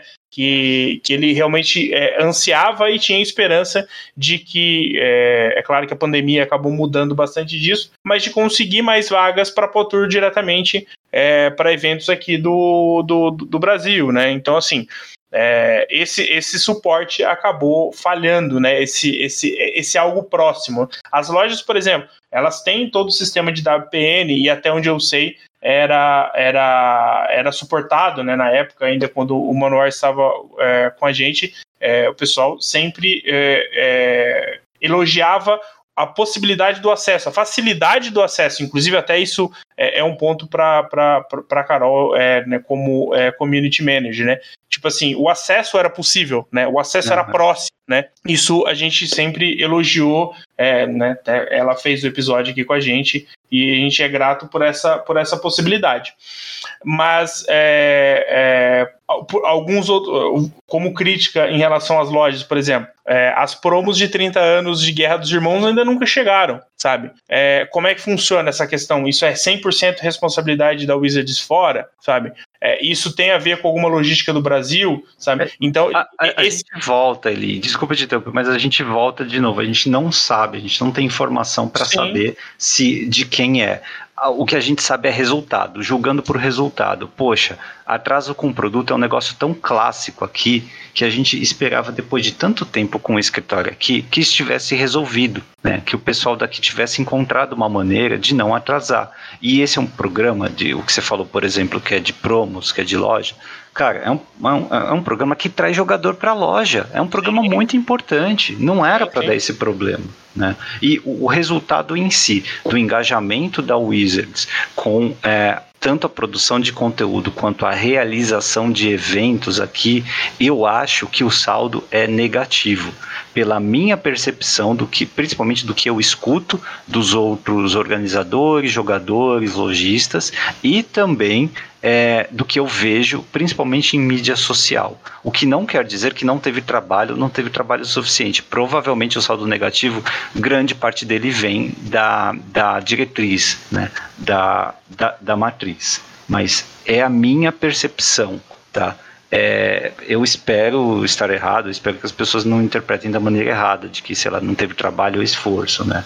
Porque se você passa cinco anos fazendo alguma coisa, ele é, Cinco mais, né? Eles estão aqui há seis, sete anos. Uhum. É, eu, eu, eu acho que o importante para a gente finalizar essa questão de passado é que a gente é, sabe, sabe que houve falhas é, no que a gente esperava então, de, de, novo, né? A gente é, é, é, mais, era um desejo que isso acontecesse e, uma esperança de que alguns desses problemas é, deixassem de existir, mas a gente sabe que pode ser que a diretriz deles era diferente e não era para eles é, é, é, se influenciarem nessas situações. Né? É. Então, eventualmente, tudo que a gente fala de bom era realmente algo que o escritório melhorou e o que era de ruim não era algo que eles mexiam. Né? Então, assim, a gente está num campo ali de possibilidades que provavelmente a gente nunca vai ter uma, uma, uma resposta definitiva com relação a isso. Ou talvez quando, é, é assim que esse, né, com, com, o término do escritório e as coisas irem acontecendo só com a nave mãe,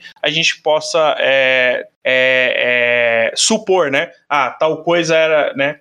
Mudou ou não mudou de acordo com as novas formas. Mas eu acho que o importante e que eu acho que tem que ser o tema maior é e o futuro, né, MP? O que, que a gente pode esperar aí dessas mudanças e, e o que talvez possa mudar aí nesse, é, nessa é, relação com o Brasil. Antes de chegar no futuro, né, boa sorte para Carol aí, para toda a equipe que trabalhou aqui, são profissionais, são engajados, são super comunicativos, né? Eu espero que eles consigam se reposicionar e, quem sabe, né, utilizar toda a bagagem de aprendizado e de conhecimento de Magic, produção de conteúdo, organização de eventos, engajamento que eles construíram até agora. Né? Nós estamos todos muito tristes com o fim da Wizard do Brasil. Sim, Todo mundo sim. só tem a perder. Né? É, qualquer um que comemore isso ou use a oportunidade para gerar algum tipo de valor ou mobilização ou é, crítica desnecessária está tá sendo oportunista. Tá? Infelizmente, isso está acontecendo é, e a gente só tem a desejar que esses profissionais se reposicionem né, é, e consigam é, contribuir, né? E quem sabe até né, contribuir com o jogo de outras formas, talvez, é, continuando a produção de conteúdo. Sim, é, é... até porque nossas críticas MP é com relação à parte profissional, né? A gente, a gente tá aqui, a gente cita o nome da Carol por ela ser o, o rosto direto, né? É, era a gerente que, que, que tinha essa, essa função, né? De, tá, de dar as caras, né? Mas é, tudo isso é, é, é, no campo, no âmbito profissional, né? A gente, eu acho que é, é diminuir, né, o trabalho que a gente. É, Não, acho que ficou claro ali. Relaxa, as pessoas são inteligentes o suficiente, né?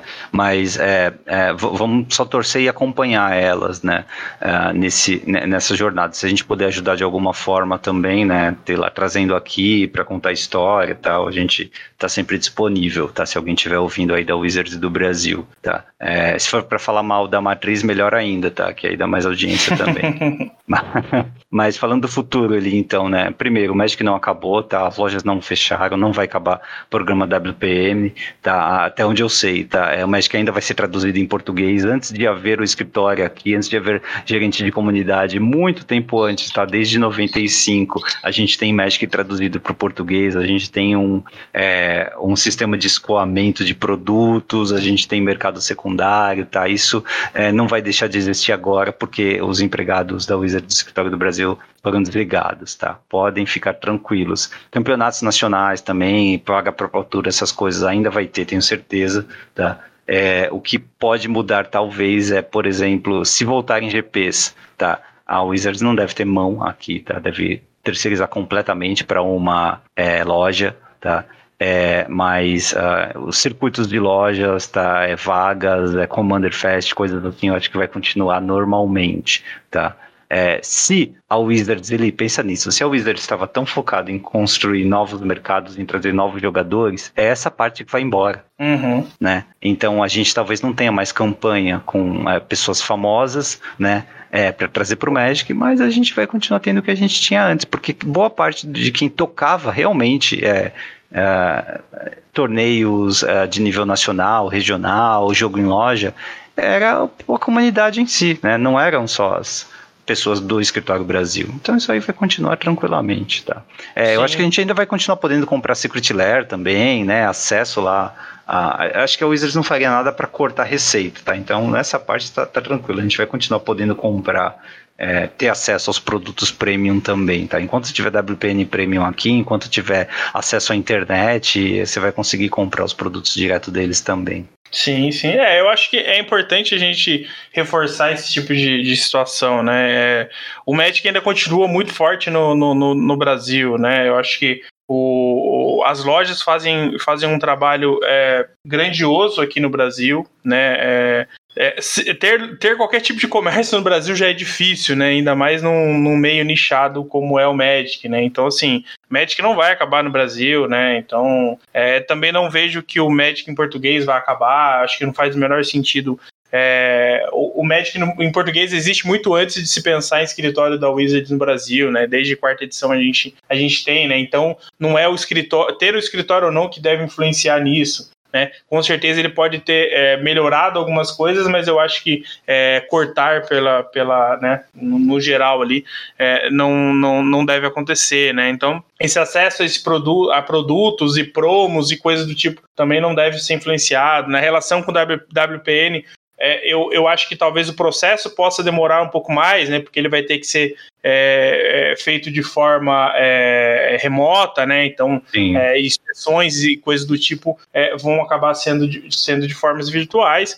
Talvez o WPN Premium seja um problema maior, porque tem várias questões ali é, que são é, subjetivas. Então, é, de novo, né? Se tiver uma pessoa fisicamente talvez seja mais fácil para que as lojas consigam subir a WPN Premium, mas a gente está falando de, de uma porção muito pequena aí de lojas que, que, que trabalham com esse, com esse objetivo, né? Então, o que acho eu que... acho que pode imaginar que vai acabar, então, é spoiler, evento de early access, talvez coisas mais próximas, assim, eventos pontuais, é, deve acabar, né? Ou, pelo menos, deve ficar um pouquinho mais difícil, porque se eles tiverem uma pessoa, community manager, pensa assim, para a América Latina inteira, ou, sei lá, para o hemisfério é, ocidental inteiro, né? Essa pessoa não vai conhecer pontualmente cada produtor de conteúdo, né? Ela deve ter algum banco de dados, deve ter, sei lá, alguma métrica específica para pontualmente escolher um por país ou meia dúzia aqui para América do Sul, algo assim. Então acho é. que vai diminuir bastante esse tipo de atenção a produtores locais, tá? É, é, eu acho que Early Access não é um problema tão difícil de ser resolvido, até porque a parte do suporte do Early Access é, era, já era feito pelo, pelo pessoal de fora, é, apenas a escolha é, é, que era feita é, localmente, até onde eu sei.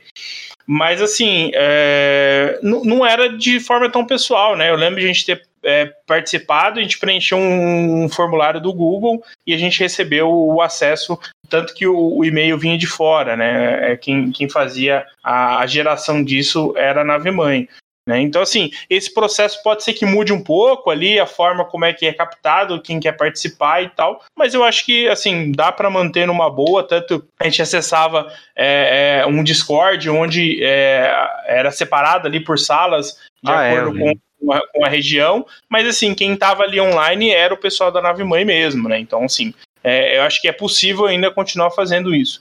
A questão de spoilers, é, vai depender de como é que era, como é que era a divisão, né? É, como é que é, é, era trabalhado isso. Mas é claro, se você tem menos um, um, escritório, talvez o foco não seja mais em termos de números, né? Trazer, é, vamos supor, a gente recebia uh, é, 10 spoilers, 20 spoilers por, por, por edição. É, talvez com a diminuição dessa ideia de foco, é, a gente comece a receber metade disso, né? E como é que vai ser distribuído? Provavelmente vai ser por números de, de, de ou de mídias sociais ou de, de produção de conteúdo, YouTube, Twitch, alguma coisa do tipo. Então ele vai ser um pouco mais mecânico, provavelmente, não vai ser tão orgânico como era feito é, até então, né? Então eu acho final, que dá para fazer, mas eu acho que vai ser um ah, formato diferente. Então não é tão apocalíptico assim. E outra, assim, o mais importante, que sinal isso dá para os fãs do jogo aqui no Brasil? É, outra pergunta, o Wizard já se preocupou de verdade com a gente? É, nós somos significativos na receita deles? A gente hum, sabe que não, né? Não, é, não é. não, a resposta é não para todas as perguntas, tá? Sim. Quando eu digo Wizards é a, a matriz, né? nós não damos tanta receita, então eles não precisam se preocupar com a gente, tá? Qualquer coisa que eles fazem, devem fazer é, quase que como um favor para cá, tá? Então, é, sim, não vai mudar muita coisa, tá? É um sinal que já, a gente já vinha alertando há muito tempo, que eles estão muito uh, agressivos, né, em uh, gerar receita, em uh, até canalizar, por exemplo, cortando o meio termo, cortando as lojas, vendendo produtos diretamente para o consumidor final, tá? É para isso que eles estão caminhando, tá? Sim. Então, simplesmente é mais um sinal, é mais uma é, uma, uma forma de criar desgosto naqueles jogadores mais fidelizados, tá? E, na verdade, eles não se importam, tá? Se a taxa de renovação de jogadores continuar positiva, tá bom para eles, tá? Porque os novos jogadores vão gastar mais do que os antigos que estão indo para pré-modern ou para legacy, né? E é, eu acho que para a empresa como um todo isso é, isso é positivo, tá? É, é eu acho que esse... permanece nele. Né, Sim, sim. Eu acho que esse, esse fechamento é só um passo no caminho que eles já estavam tomando. Né? Não foi um desvio, não foi um, um atalho para isso. É, foi é um que doeu bastante, né? Porque sim, diretamente com a gente. Sim, totalmente. Eu acho que é, não tira o peso do impacto aqui no Brasil desse passo. Mas assim, é, é, é não me pareceu um curso natural em relação às decisões que a Wades vem tomando. A gente vem aqui é, semana após semana expondo esses, essas situações. Então, assim, é, é, foi uma surpresa o fechamento total, né? Não, não, não, uma manutenção. Foi uma surpresa não ter um anúncio, né? Mas a Wizards tende a não expor tanto situações que é, não agregam demais a marca dela. É verdade. Então, Inclusive, sobre isso, o Tio Vini criou um no, no, nas mídias sociais, né? Um banner é, com foco Wizards, né, marcando todo mundo, vendo se ajudava a, a repercutir. E assim, o quão pouco isso repercutiu na, no, no, na produção de conteúdo internacional é assustador. Ele, é, eu particularmente. É, eu, eu não. podcasts não falaram sobre isso. Sim, sim. Eu Os não sei se eu. Falam. Eu sei se eu, eu, não, eu não compartilho da forma como isso foi feito, sabe? Eu não, não acho que isso agrega muito. É, foi né? agressivo demais. É... Mas, mas, é, assim, é assustador que mesmo sendo é, agressivo desse jeito, é, a notícia em si, eu acho que eles nem estão sabendo da, da notícia. Sim, Ou se estão sabendo, não comentaram, sabe? Eu não vi ainda nada do não. Fish, dos outros produtores de conteúdo também, nada, cara. É, eu vi pessoal compartilhando o tweet da Carol, é, tipo, viu o Professor, eu acho que teve um do Goldfish é, retweetando o, o post original dela, né? A, a, a, a tweet, uh, o tweet original dela, mas essa parte eu não lembro de ter. Ah, é, a comunidade brasileira está em choque ou qualquer coisa do, do gênero, sabe? Coloca eu na também... pauta, sabe, do, é, do podcast ou é, na pauta do programa. Eu não vi. Vídeo, não. Eu, o meu sentimento é que, tipo assim, para eles, nossa, tinha escritório no Brasil? É bem provável. Eu acho mais provável esse tipo de, de, de, de, questionamento do que, nossa, que absurdo fechar o escritório do Brasil, sabe? De, de na, na proporção entre jogadores e, e, e fatia dentro do, do mercado de Magic, sabe? Então. Tá bom, ele, e o que, que a gente pode então concluir de tudo isso, né? Eu acho que é, segue o jogo, né? Literalmente segue o jogo, porque nada deve mudar em termos é, da gente, dos ouvintes, né? Quem é tem o seu ali deckzinho pioneiro, quem de vez em quando joga um Arena 1 Mall, quem curte os formatos e acompanha, né? Talvez o que fique mais complicado de uma loja ser promovida a WPN Premium, demore um pouquinho mais, é, não vai ter mais uma presença, era pouca, né? Mas não vai ter mais a presença então da Wizards Brasil, da Carol, da produção de conteúdo oficial local, é, e menos spoilers, provavelmente. Tá. Nos é, bastidores, mas... eu espero que não afete tanto a realização de torneios e de grandes circuitos, né, ou de vagas. E eu acredito que não vai mesmo, porque o foco do escritório brasileiro era claramente outro nos últimos anos, tá? E de fim, também boa sorte aí pro pessoal, pra Carol. Obrigado por todo o apoio, né, até, até então. É, e assim, a gente, a gente quer acreditar também, né, ele que é, a diretriz da empresa é que é, ajudou a criar essa percepção de que ficou devendo o trabalho. Né, de que é, foi, foi fraco no sentido de uh, uh, estreitar relações com jogadores já fidelizados. E a gente entende perfeitamente porque esse tipo de ação não dá retorno para a empresa. Né? Sim, é, sim. É, é, quase que a gente pedindo uma esmola para a empresa. Dá atenção para a gente, dá spoiler para a gente, sendo que a gente não aumenta nosso ritmo de consumo quando você faz isso. Sim, né? então, é... Não, é, não é inteligente do ponto de vista de alocação de recursos também. Sim, é, é a gente agradece o esforço de, de todas as pessoas envolvidas né, do, do, no escritório do Brasil. Eu acho que é, a gente é, deu passos, evoluiu em, em, vários setores, né? Eu acho que é, isso é, é, inegável, né? Acho que a gente tem que é, manter essa premissa é, de que eles fizeram o melhor que eles podiam de acordo com o que lhes, lhes foi oferecido, né, pela nave mãe. E eu acho que o que a gente tem que se focar é no que a gente tem hoje, é nas lojas, sabe? Você como jogador, faça parte da sua comunidade local, sabe? Incentive a sua loja, participe quando você puder dos eventos, sabe? É, consuma quando você puder, sabe? É, é, é realmente fortaleça o local para que o regional e o nacional é, evolua a ponto de que a gente consiga é, é, ser significativo. Né, que a gente consiga ter ações significativas é, dentro do, do, do, do Magic Mundial. Né? É, é, então, assim, é, faça o possível para que o Magic na sua região seja o melhor possível, seja, é, seja aberto a trazer novos jogadores, é, é trabalhe, ajude e, e, nem que seja compartilhar eventos de novos jogadores dentro da sua, da sua região, sabe? É, é, seja amigável e receptivo com as pessoas que são novas no jogo para que elas possam voltar e, e, assim, a gente sempre reclama: ah, a Wizards está tá, tá, tá predando o jogo. Pense, pense de uma forma diferente. A Wizards não está predando o jogo, mas pense que toda vez que ela faça um produto que não é para você, ela potencialmente vai ter dinheiro para fazer o Magic que você gosta, sabe? Então, assim, é, não pense do, só do lado negativo, pense que você pode ser beneficiado em alguma ação, é, mesmo que seja uma, você seja ali uma parcela mínima dentro do, do, do, espectro gigante que é o Magic. Então, foque no que a gente tem hoje, é, apoie iniciativas locais, faça sua parte dentro da comunidade, que eu acho que assim é, é, é, é um, é, um, é um baque, sabe? É uma. É uma. É, uma, é um sinal, é um, é um sinal é muito, muito triste, né? De falta de valorização pra gente. Sim. Mas agora quem vai gerenciar a comunidade é ela mesma, né? Acho que já vinha acontecendo isso há algum tempo.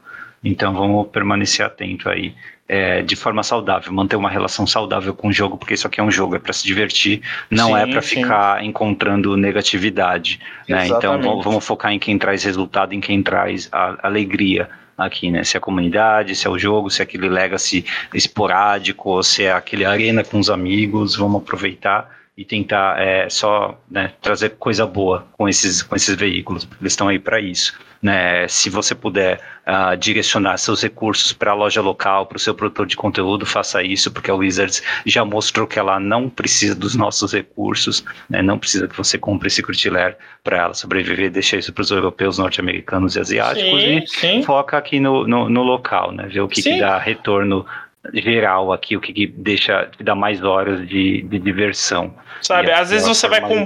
você vai comprar um produto na Amazon porque a caixa de booster tá 30 reais mais barato, você vai ganhar frete grátis. Pô, mas às vezes vai lá na sua loja, tenta negociar um preço legal com a loja, sabe? Compra deles, sabe? Então, assim, eu acho que é, é tudo é possível se, se, cada um fizer um pouquinho de cada vez, sabe? Então, vamos focar no que a gente tem. A gente tem uma boa comunidade, a gente tem é, é lojas é, competentes, a gente tem um, um, um, nós temos uma Liga Magic, né, que, que, que, faz um trabalho sensacional, tanto na produção de conteúdo quanto no suporte às lojas. Então, Sim. assim, eu acho que a gente tem que valorizar o que a gente tem, sabe? A gente e, perdeu uma valorizar, parte. Valorizar o que a gente tem também vem de lembrar o que a gente, que a gente, o que a gente tem hoje, a gente não teve por muito tempo, cara. Sim. Durante uma época, só a Devir escoava produto. Uhum. Né? Assim, para jogar pré-release sério, você tinha que aqui de São Paulo viajar até a Devir para participar, sabe? É, tinha é, para comprar Magic lá na Baixada, era um lugar que vendia, era uma banca, sabe? Você tinha que ir até a banca, a banca estátua, e comprar os boosters lá, Terras Natais, quarta, quinta edição tal, e jogar com os amigos em algum lugar, numa mesa de cozinha, sabe? O Magic Sim. já foi muito menos, é, é, teve muito menos apoio institucional, apoio até de comunidade, que hum, praticamente inexistia na época, né? Então o que a gente tem hoje é um ecossistema muito mais é, saudável, né?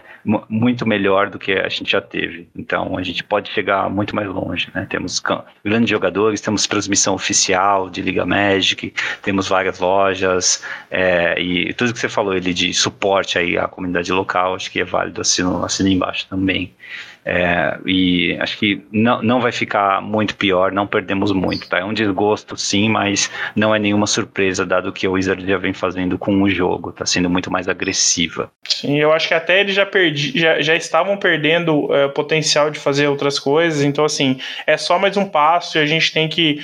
É, é triste, é uma, é uma perda que a gente tem, mas eu acho que a gente é, ainda tem muito para comemorar e muito para crescer. E quem sabe a gente fazendo esse, esse, trabalho de formiguinha, a gente não possa ter recompensas maiores aí no futuro. Isso aí, Eli, bora. Então bora para fase final.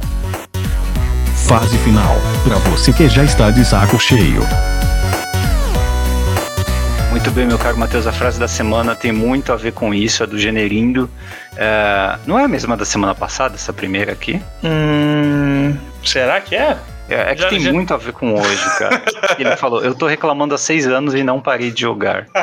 é o esporte profissional de todo jogador de Magic. É eu acho. É o primeiro esporte a reclamar.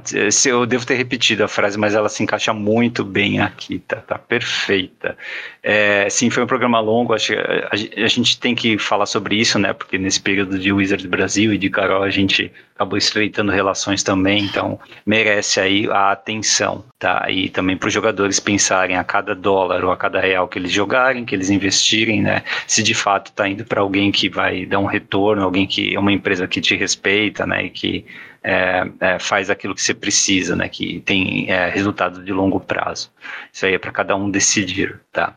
É, e se divertir em primeiro lugar. Bom, ele é resultado do quiz da semana. Qual foi o último Duel Deck, então, produto descomissionado aí? É, não foi aquele. É, é, acho que era artesão ou inventor, eu acho que teve o. Olha, tem inventores. E qual a última parte? Hum, elfos? Não. É, Elfos versus Inventores. É, Elfos versus Inventores foi o último, se eu não me engano foi 2018 que ele surgiu, tá? É, e não existe mais, é claro, né? Assim como o From the Vault e tal. Então, tá aí. Quem tem, tem, né? Quem tem selado, é. então. Será que vale alguma coisa esses produtos selados? Ah, ah, sempre vale, né? Sempre tem um, um poder de colecionismo grande esses, esses é, né? produtos, né? nunca tirado da caixa, né? É, então, sempre tem um, um, um, um poder de, de atrair gente, né? É verdade, verdade. Bom, é isso, meu caro Matheus. Mais alguma conclusão, então, das conversas de hoje? Não, acho que não. Acho que assim, eu acho que a gente tem que extrair. É... Ah, só para confirmar, elf, é elfos versus inventores, né? Sim, sim. É, tá quase 400 reais na liga esse deck, esse dual deck. Esse Nossa! É. Nossa, esses produtos eram tão baratinhos, era tipo 70, 80 reais quando saía. Uhum. É, acho Nossa. que é, é um produto antigo, né? Então acaba que, que tem essa, essa, essa pegada, né? Mas assim, só pra gente fechar, então, eu acho que é. a gente tem que ter essa, essa premissa positiva, sabe? Eu acho que é, a gente perdeu, sim, perdeu. Mas é, no dia a dia do Magic, é, a gente tem outras formas de procurar manter ele vivo. Né? Então, acho que a gente tem que é, nos ajudar é, fazer o melhor possível, já que a gente não vai ter esse apoio direto, mas esse apoio presente, né, da Wizards. Mas eu acho que é, fica, eu sei que é difícil ser otimista nesse momento, é quando a gente perde alguma ah, coisa. Ah, não dá para ser, né? Ele assim, se a é. Wizards tivesse falado, olha, a gente não gosta do, da direção que a, sei lá, que o community manager ou que o escritório do Brasil tá dando, então a gente vai trocar de pessoal, tá? A gente vai colocar uma pessoa diferente, é, a agenda dela vai mudar também, e assim a gente vai ver o que dá. Aí seria muito menos pior, né? Sim. Porque ainda teríamos um escritório aqui, um olhar uhum. para a região, mas não é isso, né? Não, é, não, Eles simplesmente cortaram todo mundo, tá? Isso é, o, é, o projeto é um, escritório não, não funcionou, né, MP? É, exato, exato. É, é, é, essa parte é muito entristece bastante. Uhum. É, mas é isso, cara. Então tá. É, vamos ver o que, que dá no Pro Tour. Semana que vem a gente está de volta para comentar então os resultados dele. Né? É, qualquer mudança, alteração em termos de loja, acesso ao Wizards também, que a gente tiver novidade, a gente fala por aqui. Se alguém for lojista, estiver ouvindo essa bagaça e quiser compartilhar também a sua experiência com esse fim, né? Se teve algum aviso oficial, se, como é que vai ser feito daqui para frente, tá? Pode compartilhar com a gente até no privado que a gente repercute por aqui, tá bom? Então, muito obrigado a quem viu até aqui. Valeu, Eli. Valeu, MP. Valeu, pessoal. Um abraço e até semana que vem. Falou.